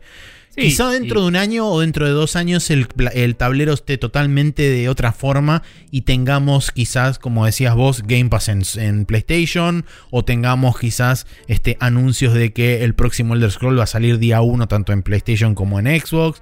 Habrá Mm. que ver cómo es, el, cómo es la situación dentro de dos años, pero hoy por hoy te digo que me parece que están siendo extremadamente cautelosos justamente porque no quieren cometer sí, para darse la flexibilidad. Exactamente, no quieren cometer el mismo error del principio de la generación pasada. Igual, de nuevo, eh, están en esa situación mágica en la cual pueden decir todo así como vamos a ver y después se va a determinar si lo hacían o no y en uno u otro caso ganan. Pero también están en una situación en la cual pueden comprometerse hoy y quedar bien hoy. Tipo, diciendo, sí, vamos a salir Seguro. tipo en, la- en ambas porque nos parece importante, ponele. Tipo, pero bueno, eh, yo imagino, como decía, que las franquicias grandes, eh, preexistentes sobre todo, no sé si solo las grandes, van a estar en las dos eh, consolas. Em, o sea, no creo que priven a la PlayStation de un siguiente Fallout, a pesar de que no está anunciado, digo, de un siguiente Mm. Fallout. Yo creo que el próximo Fallout que haya debería de salir en PlayStation por una cuestión de em, es lo que los clientes de Bethesda que jugaban en PlayStation esperarían. ¿me ¿Entendés? Sí. O sea, perdés clientes, alienás gente que te consume tus productos, si no. Entonces, yo supongo que el approach más sensato sería ese, mantener eso y, em, y hacer nuevas franquicias para, para Xbox. Eh, para. Xbox Game Pass, porque no es para Xbox. Sí, no, no, es, es para, es para Xbox Game Pass, tal cual. O sea, mejor dicho, Em. para Game Pass, para el producto Game Pass. Claro, claro. Se llama Xbox Game Pass, por eso Sí. dije. Pero bueno, sí, es, eh, es verdad, sí. Eh, O pero sea, bueno, lo mencioné así porque digo, porque por ahí lo jugás en tu celular y no tenés una, game, una Claro, Xbox. sí, tal Fin, cual. eh, yo personalmente voy a proceder a sacarme mi gorro de analista y voy a ponerme mi sombrerito de, este, de, aluminio. lata, sí, de Eh, aluminio. y vamos a empezar con la conspiranoia crónica Dale. de todos los días y que nos compete. Eh, personalmente, me parece que esto puede dar inicio a una suerte de carrera armamentista, entre comillas, de adquisiciones masivas de parte de eh, varios estudios y sobre todo haciendo hincapié en lo que vos habías mencionado antes y en la nota de Amazon, dado Mm. que, por supuesto, quizá Google hoy no tanto, pero puede llegar a entrar en esta pelea, pero me da la impresión de que hoy en día la- Amazon amenaza... Sí, la amenaza más grande es Amazon, dado que puede decir, ok, bueno, eh, no, nece- no necesito estudios internos, quizás simplemente me compro EA. Y es como, bueno, dale, está bien. O me compro, por ejemplo, Ubisoft, dado que ahora Ubisoft va a tener un canal propio, y qué sé yo. Sí. Es como, ¡ja! Mira, de repente. Y tengo Ubisoft. Sí, quizás ahí el único tema es que no tiene los, los mismos intereses que alguien como es Microsoft que tiene una consola en el mercado, ¿no? Por supuesto, y ahí es donde digo que el claro perdedor es el usuario. Para mí. Claro, bueno, porque- en esta situación también me parece que en cierta forma pierde el usuario. Porque, como decía Marce, los monopolios son malos. Es así de claro. Sí. Ah, sí, pero por ahora no viene haciendo nada particularmente nocivo, digamos, comparado con otros monopolios seguro, de la vida- de la seguro, pero tampoco está Eh. bueno que tanto poder recaiga sobre una sola Seguro. organización. Eh, pero bueno, lo- a lo que voy es que hay que ver esta- eh, caso por caso, pero ponele que Amazon empieza a comprar estudios. El estudio que se vende a Amazon puede ser que lo está vendiendo el dueño mayoritario y dice me chupa un huevo, quiero plata. Pero si es una decisión consciente de queremos seguir operando como estudio de videojuegos, capaz no es, no es atractivo ser comprado por Amazon porque Amazon es una plataforma no probada en el mercado. A eso me refería. Entonces digo, casi seguro que una adquisición grande que pueda hacer Amazon va a ser una adquisición desganada y mala onda. Por eso Es- me es parece lo que es más probable. potencialmente muy malo. Seguro, seguro. Pero bueno, yo voy con Juan Carlos Amazon, te tiro un avión de plata en el escritorio y es como, bueno, toma. Claro. Em, Es que es tan simple como eso. ¿Algo más de tu conspiranoia más allá de eso? Eh, bueno, no, sí, que acá están envueltos un montón de empresas. O sea, como decía, Sí, sí. Amazon, Google y me parece que hasta cierto punto inclusive también Tencent creo que tiene la Sí. posibilidad también de empezar a salir al ruedo y decir, bueno, ok, ¿quién quiere un camión de plata? ¿Se rifa un camión Bueno. de plata? Bueno, Tencent no lo conté porque es el dueño de todos los que sobran, me parece. Pero, sí, un poco sí. Pero. eh, y porque opera mucho en China como Tencent. Pero Epic está también Bueno. haciendo un poco de publishing de juegos y, y con su propio store y sus propios stakes y sus propias agendas. Pero que Epic está es cachitense, es como que está ahí nomás. No, no, ya sé, por eso digo. Yo hablando de los que nos influyen al mercado occidental. Sí, sí, es verdad. Si viviera en China, no está ninguno de estos. Está, está Tencent y nadie más. ¿me entendés? Sí. O sea, hasta cierto punto. Eh, Microsoft está, pero en, en la PC, digamos. Eh, y no sí, sé China es medio un mundo aparte porque ahora inclusive con el tema de la apertura de- del gaming de la generación actual y qué sé yo, aparecieron aparentemente muchos estudios de desde yendo desde ju- ju- super Mm. indies de 3-4 personas hasta estudios como eh, estudios internos de Tencent que tienen en el orden de los cientos de personas laburando en juegos. Entonces, eh, y tampoco al justamente haber estado inclusive cerrado al mundo durante mucho tiempo, inclusive la, la barrera del idioma, vuelve bastante difícil el hecho de tener una referencia directa y saber cuál es el estado actual de la industria en China. Existen hoy en día muchos más analistas de lo que existían hace por ahí 10 años atrás o inclusive 5 Sí, sí. años atrás, pero es difícil buscar la información exacta y precisa de lo que es el mercado chino en general. Entonces, sí, es que esa información solo, la- solo te sirve si vas a participar de él. Es un exactamente. mercado cerrado. Y por eso no la tenemos. Por eso no la mencioné entre la lista de los que sobran. Pero digamos, Pasa que Tencent tiene operatividad internacional también, entonces creo que como esa parte de Tencent en relación al, al Sí. mercado internacional, creo que ahí Sí, sí, tiene peso. bueno, a, lo- a mí lo que me pasa es que. em, lo que me parece es que no me preocupa tanto que Microsoft haya comprado tantas cosas, sino que haya una cosa menos en el Sí, seguro. independiente, digamos. ¿Me entendés? No, no me molesta a mí por mi percepción de cómo está funcionando Microsoft y por cómo funciona la industria hoy y por cómo estaba funcionando Bethesda, honestamente. Digo, me parece que puede ser para mejor. Pero mirás la cantidad de estudios grandes que quedan, que tienen la capacidad de costear un juego AAA, etcétera. Faltó Take Two. Son pocos. Pero, sí. Eh, son pocos los que quedan, eso digo. Sí, sí, sí, sí, seguro. Em, y, y hablando de, de Tencent y empresas que son due- dueñas de empresas y eso, me enteré que la empresa donde laburo ahora, que es de otra empresa, esa otra empresa es de la misma empresa que era la dueña de mi otra empresa, que es dueña de un 33% de Tencent. O sea que no cambiaste de empresa en realidad. Sí, porque estoy en un estrato más abajo, entonces no estoy contratado directamente por alguien. Ah, bien. Estoy en un nieto de.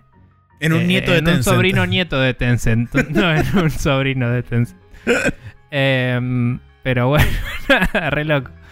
Em, pero nada, a lo que voy es que al final los Illuminati controlan todo, chicos. Sí, eh, pero no, o sea, no tengo, no tengo mucha más este, conspiranoia al respecto. Creo que esa ya me parece suficientemente aterradora Sí. como futuro, donde hay una carrera armamentista entre dos o tres grandes publishers, a ver quién compra más y quién tiene más control. eh, Em, y ha- tener- hablemos. Perdón, no quise interrumpir. Sí. Em, me gustaría hablar brevemente de qué implica para Sony todo esto. Es que lo una- tocamos sí. medio tangencial, pero Sony está acorralado en esta situación. Sí, yo creo que sí. Eh, para mí, Sony creo que como primera maniobra de emergencia, lo que Va potencialmente yo cosas. veo haciendo en un futuro cercano, prácticamente inmediato, es comprando Bluepoint, que no es un estudio los que le interno de Sony. los juegos. Eh, sí, eh, y es de hecho el que está haciendo el Demon Souls, este, la Sí. remake de Demon Souls. Eh, creo que es una, creo que es una Era movida. coreano, ¿no? eh, ¿Coreano? la verdad que no sé exactamente dónde está Bluepoint. Eh, ahora Ahora- me fijo. O por ahí me estoy confundiendo con otro que tenía un nombre parecido que era de Corea y estos eran de. No, es un estudio en Austin, Texas. Viste, tal cual. Continuemos. Nada que ver. Eh, pero sí, eh, yo creo que la, la primera maniobra que creo que van a atinar a hacer va a ser esa, comprar Bluepoint.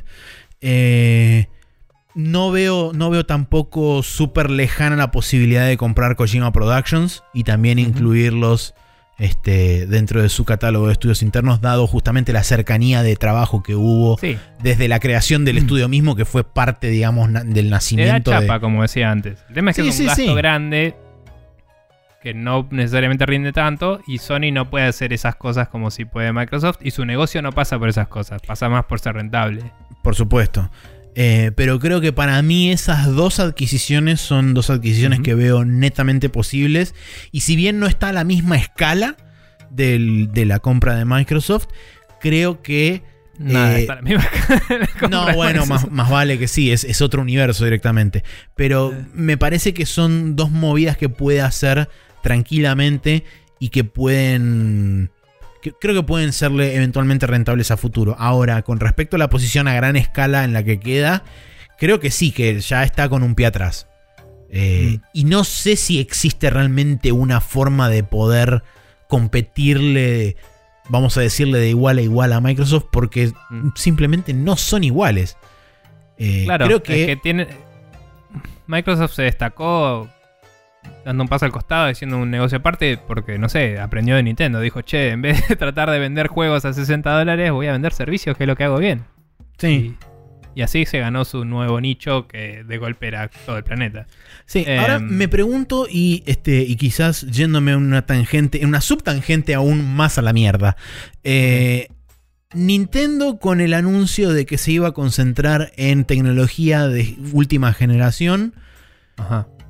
¿A volviendo, entre comillas, un poco a eh, la competencia, vamos a decir, más directa con, no sé si tanto con Microsoft, pero quizá más con Sony. ¿No Sí. te parece que quizás Microsoft abriéndose camino por su cuenta en cuanto al, a- al tema de venta de servicios y volverse más que nada una empresa de servicios como lo viene siendo desde hace como 30 años, eh, y Nintendo volviendo, digamos, a la competencia más igual igual, puede quizás entrar a competirle directamente a Sony y entre ellos dos competir por un lado y Microsoft abrirse camino por otro diferente? Sí, a nivel así como lo tiraste, pero tengo entendido que la declaración de Nintendo iba más contextualizada a lograr mejor rendimiento de batería y mejor calidad de video, pero nada más. O sea, mantener la, el formato de la Switch. El negocio de Nintendo va a seguir siendo. eh, ven- o sea, vender juegos, que es lo que ad- admittedly está queriendo hacer Sony. Pero Nintendo tiene un énfasis en sus propios juegos y propiedades intelectuales mucho mayor que el de Sony, inclusive. Em, Pero yo creo que Sony va por ese camino. O sea, es como que está, está in- intentando volverse. Bueno, como vos lo sí, dijiste antes. pero hace es una producciones de- multimillonarias que saca con una cadencia mucho más lenta. Eso es cierto. Nintendo hace sí. juegos que tipo... eh, Nintendo hace mucho research and development, mucho juguete alrededor del juego, accesorios, eh, merchandising. O sea, Nintendo es un brand tipo Disney. Eh, Sony es... No te diría tanto que es un brand como es un... Un publisher, por así decirlo. Sí. Igual, a lo que iba es que. Entiendo lo que decís, pero yo no creo que ese statement de Nintendo quiera decir. Vamos a competirle directamente a la PlayStation. Porque nunca le salió bien eso. Eh, No, es verdad. me parece que el statement es: Che, vamos a hacer una Switch. Que en vez de ser cost effective, sea. eh, sea como lo mejor que pueda hacer. Porque ya comprobamos que venden. Podemos invertir en esto. digamos. Eso es lo que yo entendí. No, no sé, o sea, era una declaración en una. En una ronda de negocio, no, no sé, de mm, inversores. No era un. Una. No es algo que hayamos visto reflejado en una estrategia todavía. No, digamos. seguro, seguro. Sí, sí, es algo muy Y si es algo, digamos, como estrategia planteada, es algo muy incipiente. O sea, quiere. Y. Habrá y que ver después. todo- perdón. eh, Sí. Dentro de todo, también, pues, me parece mucho más probable que Microsoft siga sacando sus juegos en Switch. Entonces no tiene ese problema, quizás. Puede ser, Em, sí. Eh, De nuevo, hasta ahora no tenemos... El problema principal de toda la discusión de exclusividades o no es que todos los juegos que sacaron los de Microsoft en otras consolas eran juegos que ya estaban prometidos para otras consolas. Sí. Que yo sepa, no hubo ninguna instancia de juego que dijeron, sí, lo vamos a sacar acá también. Em, Sí, no, la verdad yo excepto, debatiblemente, el Minecraft, que creo que era de ellos antes de que salga la Switch. pero- Eh, sí, sí. Pero era medio perder plata no poner el Minecraft en la Switch, o sea, y no, no estaba en esta estrategia actual que no sabemos si es la misma.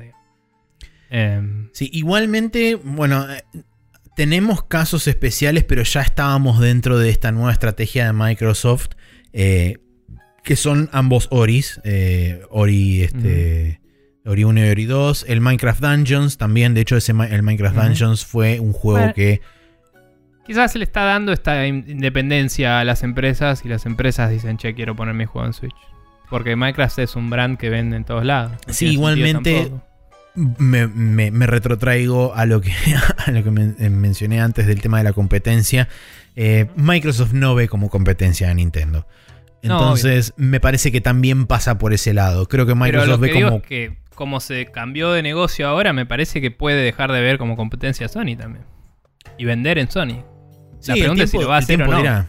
Porque si lo hace, quizás todos tienen su nicho de negocio y están todos bien. ¿Me entendés? Dentro de todo. Sony no va a estar tan bien como Microsoft, pero puede vender juegos suyos y de Microsoft que les pagan licencias. Y a ellos no les cambia mucho que si es Bethesda o Bethesda de Microsoft. Es una. Sí va a pasar que van a vender menos, quizás porque en el Game Pass los tenés gratis, entre comillas. Mm, no había pensado eso. Sí, es un planteo interesante ese, el hecho de que cada uno se abra su propio, digamos, nicho del mercado, donde Microsoft se especializa en servicios y en un catálogo de X forma. Sony tiene, como vos decías, el planteo de los first party tipo boutique y este también un cierto grado de third parties y qué sé yo. Y Nintendo sigue siendo Nintendo. Es que los approaches ya se tomaron. La pregunta es Sí. hasta dónde va a llevar Microsoft el suyo. Por eso decía, si va a querer vender el Game Pass en Play, si va a querer vender los juegos en... Pues si vende el Game Pass en Play y sale lo mismo, pero 30% va a Sony, ¿me entendés? Microsoft junta plata igual, Sony junta plata donde no hubiera ganado plata porque la gente que quería Game Pass hubiera ido a otra plataforma. Y... em, siguen vivos los dos, digamos. Igual es medio debatible porque si realmente podés jugar desde el celular al Game Pass que impide que lo paguen en otro lado y lo quieran jugar en el Play, no sé cómo funcionaría eso. Pero es una idea, digamos. Em, podrían tener un partnership de que PlayStation Now inclu- incluya Game Pass. A ese punto podría estar. No sé. Eh, todo, todo se puede hacer. Eh, mi pregunta es cómo sobrevive, cómo hace que su negocio sea rentable Sony, porque me parece que es el que está más en, la, en el borde Sí. con eso. Sí, ahí. Tiene Poco output de juegos, lo tuvo en esta generación, tuvo muy pocos juegos, eh, fueron heavy hitters todos, eh, pero es mucha plata invertida esperando a que cuando salga salga bien, y si no sale bien cagaste. Son muchos juegos en una canasta chiquita. Sí, sí, sí, tal cual. Eh, por eso me parece que también Sony en cierta forma se dio cuenta de eso con el Horizon en PC. Creo que la estrategia de empezar a diversificar un poco su catálogo y abrir la puerta de PC para sus, entre comillas, exclusivos, es una primer maniobra que, creo que va a, darle ingresos extra. No creo que solvente el, problema principal de justamente haberse establecido como una, como un- una plataforma premium, porque con los precios que, que impuso está, plata- está, estableciéndome, está estableciéndose claramente como eso, como una Sí. plataforma premium. No sé si va a solventar, digamos, con la apertura hacia PC, pero creo que va a ser una entrada de, una entrada de dinero más extra que seguramente le va a hacer falta. Pero sinceramente no sé cómo puede llegar a competir Sony. O Hoy. sea, o tiene que hacer muchos deals con third parties para que les hagan exclusivos a ellos. Eh, Creo que corre con la ventaja de Japón, Sony. Sí, sí. Todavía sí. corre con la ventaja de Japón de que muchos estudios japoneses a la hora de debutar en una próxima generación siempre vuelven usualmente al mundo de las consolas, como ya quedó Sí. demostrado, en- independientemente de la presión o no que haya habido de parte del PR de Sony con algunos publishers en particular, el hecho de que Square Enix haya anunciado el Final Fantasy en el PlayStation 5 Showcase habla de una, habla de una relación muy estrecha ahí. el hecho de que Capcom haya anunciado, está bien que está anunciado para Series X, pero que haya puesto el tráiler en el showcase de PlayStation 5 primero, habla también de una relación. El hecho de, cosa? Perdón. eh, el, el tráiler de la Special Edition del Devil May Cry 5. Ok. Eh, va a salir en Series X, ya está confirmado para Series X. Bueno, de hecho, pero el Devil May Cry 5, cuando se anunció y salió, se anunció en el- la de Xbox. Me parece que Capcom es de los que se turnan. Puede ser, puede ser. Pero bueno, eh, a eso, eh, con, con respecto al tema de estamos en una nueva etapa de una, de una nueva generación, me parece que hay un cierto acercamiento extra de los developers japoneses Sí, sí. a empresas japonesas. Sí, Entonces, si Sony logra ser el emblema de Japón en el mundo, ya eso es un punto de venta zarpado. Seguro. Y, y, y le... Microsoft, Microsoft quiere meterse ahí, pero no está pudiendo todavía. Em, creo que tiene todos los medios para hacerlo, pero bueno, tiene que ver cómo.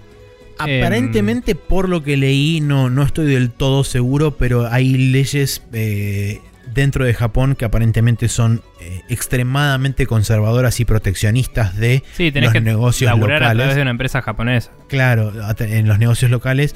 Entonces me parece que no es tan fácil como Microsoft va y compra, por ejemplo, Capcom o compra Sega. Es como que tiene que ir a través de una subsidiaria en Japón o tiene que establecer una Sí, sí. subsidiaria en Japón, una cosa medio rara así. Eh, El- Pero bueno, ¿Y qué te parece, por ejemplo? A mí creo que la estrategia más sólida que podría tener Sony, en mi opinión, es si vas a ser la empresa que hace juegos a precios premium, eh, venderlos en PC también. Tipo, inclusive tal vez en Xbox, ponele. Pero digo, ponele que la mejor versión de los juegos de Sony la juegas en PlayStation, pero lo puedes comprar en todas las plataformas. ¿Me entendés? Es un punto de venta más difícil que sí. el de Microsoft o eh, me lo compro O sea, o por qué me lo compro en Steam y no es el no es la vers- mejor versión, eso nunca va a dejar de ser. claro, ahí, es donde empieza a hacer ruido. Donde vos decís Sí. que la mejor experiencia está en PlayStation 5. Hasta cierto punto te lo puedo llegar a creer por lo que Pero te hablamos. mapean la oreja, Maxi. Tiene audio envolvente. Hasta cierto punto te lo puedo llegar a creer por justamente lo que mencionamos antes del tema de los estudios internos de Sony laburando tan cerca del Sí. hardware, entonces tienen Ahí una está. optimización extra. Entonces, en ese sentido, por ahí sí te lo puedo llegar a entender. Sin Mm. embargo, creo que... O porque los ports parece que son malos. Claro. eh, pero creo que ahí hay un. Hay una venta más fácil en PC que en Xbox. O sea, me parece que Sí, sí, justamente en como, Xbox era una idea, pero como, como hizo, como hizo Sony al principio de este medio experimento que fue medio devenido de justamente el port del motor de Dead, de Death Stranding a PC claro. eh, con el Horizon, que le salió bien, a pesar de los errores y a pesar de todos los bugs sí, que sí, tuvo el porteo. bien y yo. tiene buenos reviews en general. Exactamente. Eh, Entonces creo que esa es una beta que necesariamente... O, antes de esta compra te hubiera dicho que es una beta que puede explorar con tiempo. Hoy te digo que es una cosa que tiene que Sony necesita hacer y que necesita tiene que armar, volantear hacia sí, ahí, ¿no? necesita armar una estrategia sólida para poder tener releases en tiempo y forma. No te digo exactamente día uno, pero sí te digo que va a tener que apurar su estrategia si es que la tenía que anunciar planteada. los juegos para PC también y no desanunciarlos después, Totalmente. por ejemplo. Pero Eh, bueno, bueno, persona- por ejemplo, ¿no? Sí. Eh, lo que decíamos, el output de juegos que tiene es muy bajo. Pero, si cada juego que sale en PlayStation sale para PC también, es una entrada de plata grande, es un reconocimiento de brand, es un punto de venta para los estudios de Sony, es una cosa que hace interesante a la marca como para querer vender tu estudio a ellos, que es algo que ellos dijeron que también les interesa hacer, ¿no? Sí. Como poder estar en PlayStation y en PC es atractivo para la gente porque PlayStation sigue significando algo a pesar de que nosotros mirándolo como personas podcasters que hablan de esto todo el tiempo, toda su vida y cuando deberían estar trabajando, etcétera. eh, por ahí a nosotros nos parece que está en problemas, digamos, es como PlayStation sigue significando eh, Sigue siendo PlayStation. el al final la del día. cosa linda. Claro, sí. Sigue siendo Pero- PlayStation al final del día. O sea, no es. Sí, no, no, no se va a morir mañana. Tal pero, cual. pero por eso digo, quizás si, si empieza a haber una garantía tipo, bueno, ustedes les pidieron los juegos en PC, vamos a sacar nuestros juegos en PC después de darle el soporte adecuado en PlayStation. Tipo, sale, parches, contenido, está todo listo, pumba, lo porteamos, sale para PC. Y es como, está bien, sale después, pero sale. Es otra segunda entrada de plata antes de que termines tu siguiente juego grande. ¿Me entendés? Sí. Es una nueva oleada de ventas en PlayStation porque la gente se acuerda de este juego. Eh, Tal cual. Y, y es mantener la relevancia de tus brands sin tener que sacar secuelas rápido. Es una estrategia que me parece que. Y, y sacarlo en Steam o en Epic. eh, O en ambos. Hace que no le des plata a Microsoft también. Eh, entonces es como una estrategia que me parece bastante sólida y me gustaría ver si la exploran. Fija que va a salir el Demon Souls en PC porque si no le van a prender fuego el rancho zarpado Yo creo porque que- ya se la mandaron. Sí, hoy, hoy Pero- está en los papeles una eventual versión de PC del Demon Souls. Antes de este anuncio, quizá te hubiera dicho que no. Pero, Sí. pero hoy sí. Hoy Eh, saben y que con- hay demanda para eso. Claro, y con respecto al tema de, de los lanzamientos, creo que Sony lo que, por lo menos en mi visión, lo que primordialmente empezaría a hacer sería agarrar el catálogo de exclusivos de PlayStation 4 y empezar a revisar esos juegos, portearlos y hacer quizá versiones definitivas o versiones Ah. enhanced o lo que sea para que salgan en PC. Y una vez que ya tenga más o menos un, eh, una cantidad de hardware establecido y tenga un control de- X porcentaje del mercado en lo que respecta a hardware con la PlayStation 5 y ya tenga un par de años, o sea, estoy hablando de por lo menos fin de 2022, principio de 2023, creo que ahí sí va a empezar el rollout de juegos previamente Play 5. exclusivos first party de Sony en PC. Puede ser. Eh, también es como que. Sí, que también ahí es donde tendrías la Play 5 Pro, ponele, y es como, bueno, estos que son de Play 5 los puedo vender porque ahora se vienen los siguientes. Ponele. Em, y sí, me parece que, o sea, lo que estamos sugiriendo es un approach tipo Sega, digamos. Sí. De vender en otras plataformas, en este caso la PC, porque me parece que es la más neutral, ¿no? Em, y, y a Sega hoy le funciona bien eso, por cierto. Eh, y, y nada, yo la verdad es que lo que sí no entiendo personalmente es si no tenés una consola retrocompatible con todas las versiones anteriores de tus generaciones y todo, ¿por qué no tenés un equipo chico dedicado a armar paquetes de clásicos como hace Sega justamente y vendeme en, en PlayStation Classics en PC, ¿me entendés? Tipo, no es una mala idea. no tenían muchos estudios propios en ese momento. Hay que licenciar cosas, no es, no es gratis. Pero podés tener un estudio chico que licencie esas cosas, lo rapeás en un emulador, lo sacás y la gente te va a pagar para jugar las Sí. versiones originales de muchos de esos juegos. Yo te juego un Front Mission en PC. comprado en PC, ¿me entendés? Tipo, habla con Square Enix y hacelo pasar. Tal cual. No. Wipeout en PC. Ahí está, arranquemos. Wipeout en. PC, boludo. Eso, tipo, eso pueden hacer uno nuevo en PC ahora. Sí. y va a mover plata. Porque sí. Porque la puedes renderizar a 800 frames por segundo con RTX y se la va a bancar igual porque son. No es que son tres polígonos, pero es todo Pero son re cuatro. simple. tipo. Em, es uno estirado como el Tamper. Claro, tal cual. Em, pero no, posta, o sea, digo. eh, No es una mala Pensalo. idea, ¿eh? sí. Sony, Andá, habla con acá. Sony y decirle que me llame. Llamanos. Sony, Claro. llama, llama acá a casa y hablamos. No sé, pero no, no entiendo por qué no cayeron en esa todavía, ¿me entendés? Es como, me parece medio no-brainer. Eh, aparte, revivís intereses en franquicias viejas y no tuyas de tus de tus colaboradores, ¿no? O sea, de nuevo, Front Mission, ponele. Square Enix lo saca, que Square Enix saca los juegos igual todo el tiempo. Me sorprende que no salió un Front Mission de nuevo. Capaz es- les parece muy de nicho. Eh, Salió bueno, un pseudo Ponele que Sony Mission. pone la plata, ¿no? Y sí, no. Eh, quiero decir un que saquen los viejos Front Mission como sacan el Chrono Trigger y el Sí. Final Fantasy y eso.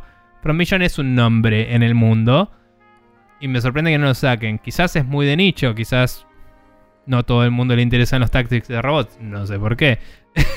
pero pero digo, ponele que Sony pone la plata para que eso pase y revive la franquicia. Mañana Square Enix tiene una razón para sacar uno nuevo y probablemente el- quiera sacar en PlayStation, ¿me entendés? O sea, eh, todo podría alimentarse a sí mismo de esa forma. Que hablando de eso tengo un poco de hambre, así que me parece que tenemos que cerrar la discusión de a poquito porque llevamos una hora y 11 minutos. Bien. Em, pero bueno. Microsoft compró Zenimax. Sí. Eh, tenía algo más que Bethesda, porque todos esos estudios que dijimos eran de Bethesda Softworks. Eh, no, Cen- Media compone Bethesda Game Studios y Bethesda Softworks, que es el ala de publishing, donde debajo de Bethesda Softworks están todos los demás estudios. Ok, ¿y tiene algo más?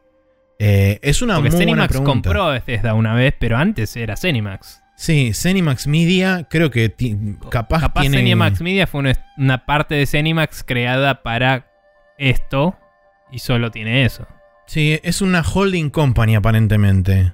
Ok, Entonces, ok, no- fue la no- gran, bueno, para no ser monopolio, creo esto que maneja esto. Sí. Tipo, Ah, bueno, el- la, la equity total de Zenimax Media en 2016 era 2.5, o sea, 2.5 billones, o sea, 2.500 millones de dólares.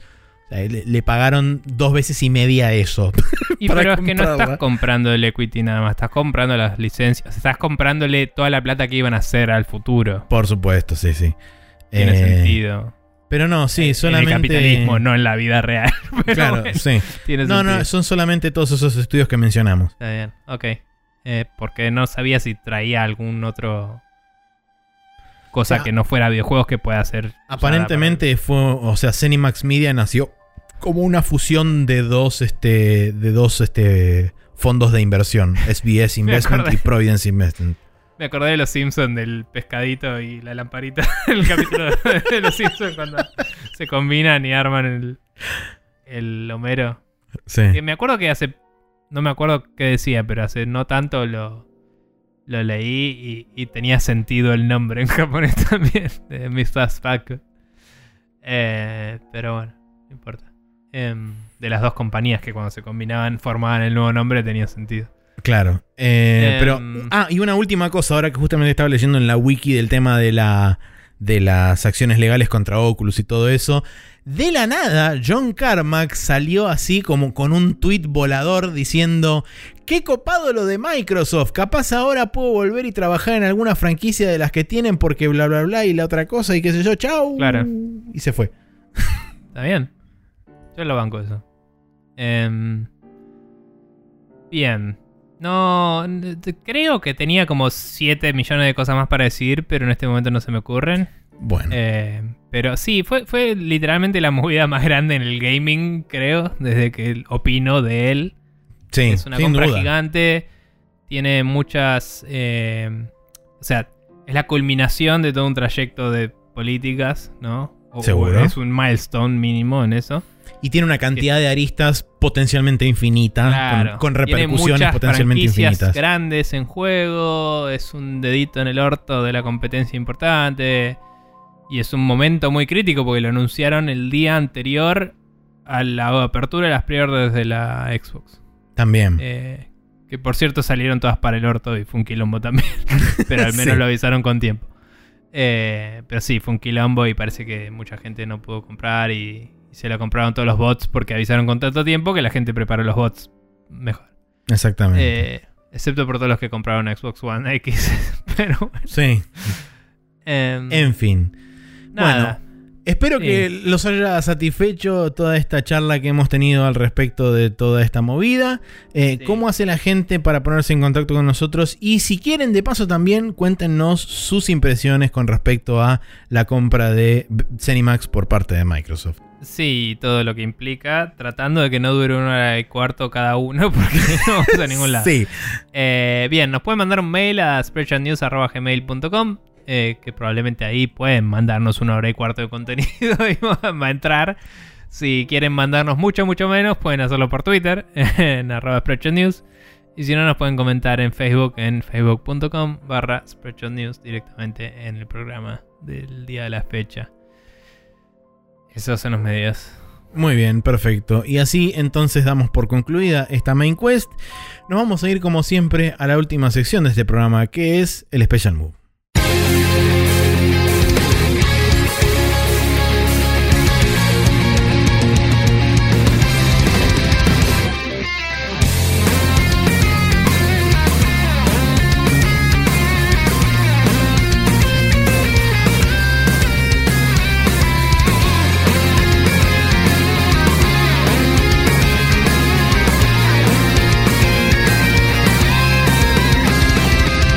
Y aquí estamos en el Special Move donde hoy yo no tengo recomendación, pero Nico sí tiene recomendación. Sí, tengo una recomendación que tal vez Maxi te pueda interesar, tal vez no. Creo que sí. Sí, se- eh, tiene título de como que me podría llegar a interesar, sobre todo porque se llama Let's Make a Music. Sí, eh, creo que ese A te cualifica eh, que esto es claramente bastante en joda. Sí. Eh, pero es un podcast cómico del señor Brian David Gilbert. Que eh, con su hermana, que también es un personaje muy peculiar, que es el y con un peluca. amigo. ¿Qué qué? Que es el con peluca, porque la, la vi en Sí, un video sí, que aparecía, eh. es igual. Sí, es él con otra cara, porque tiene el mismo pelo. Hacen un chiste sobre eso en un video. tipo, se cambian la cara y, y es la misma persona. ¿Lo viste ese? No, no Eh, lo vi. Es el que se llama Siblings, creo. Ok, eh, lo voy a buscar. Pero bueno. ah, sí, que eh, es el, Brian herma- el hermano más grande que es un chabón todo serio y así como... Sí. Em, Brian David Gilbert con la hermana Laura Caroline, creo, Gilbert. Y el amigo que era. Josh.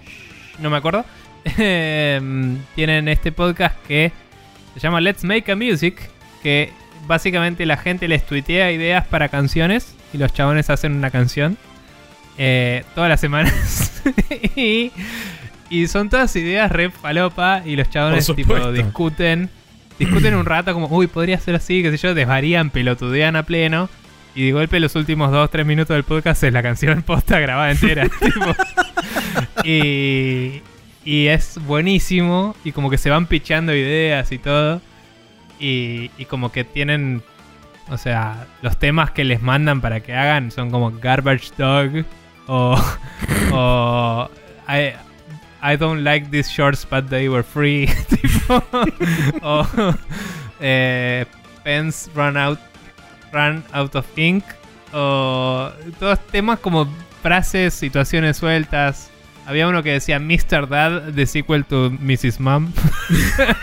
y, y no sé, y como que los chavales van agarrando cosas así, armando y, y- y deciden el género y qué tipo de instrumentación y todo. Y van como, "Mm, pero me suena que tendría que ser, qué sé yo, tipo. Ah, el Eh. último de todos se llama Fresh Baby with a Cola. Es como... No sé, arranqué del principio y estoy escuchando del principio. Eh, retomaron hace poco, parece, así que hay como un archivo. Cuando lo bajé fue medio confuso porque el archivo está con números negativos. Entonces lo ordenaba y decía, pero este está al revés. Y era porque no era guion tanto, sino que era capítulo menos uno, menos dos, menos tres. Era como la concha de tu madre. Eh, Qué así que nada, estoy escuchándolos en orden. Eh, Pará. Entonces, el más actual no es el menos 39. Claro, ese es el más viejo. Ok. Bien. Y bueno, nada, eh, los estoy escuchando. Son capítulos de 20 minutos encima, son cortitos. Entonces Uy, es como la discusión, Claro. el tema, la discusión, el tema, la discusión, el tema. Y me hace mucha gracia. Los primeros por ahí eran un poquito lentos, pero después le agarraron el ritmo porque se nota que el primero era súper improvisado todo y después era solo improvisar la canción y el podcast ya fue tomando forma. Eh, pero son personas muy graciosas, improvisan mucho, mucho yes and y la Ya la descripción del primero de todo que se llama Dog Trash es Claro. increíble. Se llama, este, es, el género es Polka Trap Hybrid. Es como, ¿qué? Bueno, nunca leí las descripciones, pero escuché los diálogos y el chabón decía, bueno, no sé si queremos ir por este lado, pero la polka está medio ina. como, ¿qué? y los otros le siguen el juego, entonces es como, sí, bueno, polka Sí, puede sí, ser, sí. qué sé yo. Y de toque hacen una polka, buenísimo. Eh, nada, es muy bueno y como hace poco vi el video que te pasé del Hardy Gurdy, que está buenísimo, Sí. de Where's My Laptop, eh, dije, uy, cuando llegue a la parte en la que empieza a componer con Hardy Gurdy va a estar buenísimo. Eh, así que nada, que Hardy Gurdy es un instrumento eh, musical medieval. Sí, lo pueden escuchar, por ejemplo. No sé. Sí, es renacentista y es eslávico de origen, de hecho. Así Sí. que lo pueden escuchar de forma bastante prominente en el soundtrack del Witcher 3. Sí. eh, pero bueno. Me pareció muy gracioso. Además está decir que es en inglés, en un inglés muy informal y rápido. Así que hay que saber el idioma. Pero es muy gracioso y, y son personas que me hacen reír cuando veo sus videos y todo. dije, uy, poder consumir más de esto en este momento sombrío de la humanidad Sí, me parece muy importante. Apetecible. letsmakeamusic.com y ahí pueden, si no, están en Spotify, en donde quieran. Pero Muy bien, perfecto. Bueno, eh. ¿cómo hace la gente entonces para poder escucharnos y suscribirse a nuestro podcast todas las semanas y etcétera? Bien, eh, pueden copiar nuestro feed de sprechonews.com barra podcast y pegarlo en su gestor de preferencia de podcastismos. Estamos en Spotify, estamos en Apple Podcast, estamos en Google Play Podcast, estamos en eh, archive.org donde están todos los capítulos. Em, y en algún lado, más debemos estar, no sé. Sí, en algún lugar iTunes. que copie el feed de iTunes seguramente aparecemos por ahí. Sí. Em, así que nada, todos esos medios. Hace poco tocamos el feed, ahora las descripciones se ven bien, bien. Se ven en Se Spotify. ven completas. en Windows se veían bien y en Mac no. Sí, en Windows Eh. se ven indentadas, en Spotify y en, en, app- en Mac no. Sí, Eh, en tenemos en que ver cómo, tampoco. cómo resolver eso. Eh, No en sé si principio, se puede resolver eso es seguramente- del render de Spotify, pero no tenemos andando los links y eso todavía. Si quieren ver los links y eso, tienen que entrar al sitio de sprechonews.com básicamente por ahora, eso es así. Pero bueno, al menos pueden leer las descripciones y Sí. todo ahora bien. Creo que si copias el formato de HTML es como que eso levan- lo levanta, tanto Spotify como otros lugares levantan eso, entonces lo, lo arman y lo estructuran de esa forma, pero no lo sé. Es que cierto. depende de cada uno. Me acuerdo que antes lo hacíamos más crudo el texto y se rompió en el Pocket. Eh, en el Pocket Cast, no, en el Podcast Addict. Que como yo lo usé por muchos años, me parece súper importante bancar esa plataforma. Y, y lo arreglamos. Pero al arreglar eso rompimos otras cosas. No me importa. Ahora anda más o menos bien. Algún día andará mejor, tal vez. Bien, Entonces, bien. esa es la Em, promesa de Sprecho News hacia todos ustedes. Algún día va a andar bien. Sí, sí. Y es una promesa que podemos cumplir porque usé un condicional en el medio. Eh, A diferencia de otras que hemos descartado ya con el tiempo múltiples Sí. veces. En general de reviews de juegos, pero bueno. Eh, bien. Nada, eso Bueno. es todo de mi parte. Quiero merendar algo. Sí, yo Y- también. Así que voy a proceder a darle fin a este programa. Nos vemos la semana que viene. Pásenla bonito. eh, cuídense. Comenten si quieren al respecto de todo el tema de Bethesda, Cenimax y todo eso. ¿Qué les parece? ¿Cuáles son sus apreciaciones al respecto? ¿Cuáles son sus opiniones? ¿Qué piensan que tiene Eh, que hacer Sony? ¿Qué, cu- ¿Cuál es la, la- la estrategia de Sony a futuro? ¿Cuáles creen que va a ser la estrategia de Sony a futuro? Y etcétera. Pero bien, ah, sí. Dicho todo eso, nos vemos la semana que viene.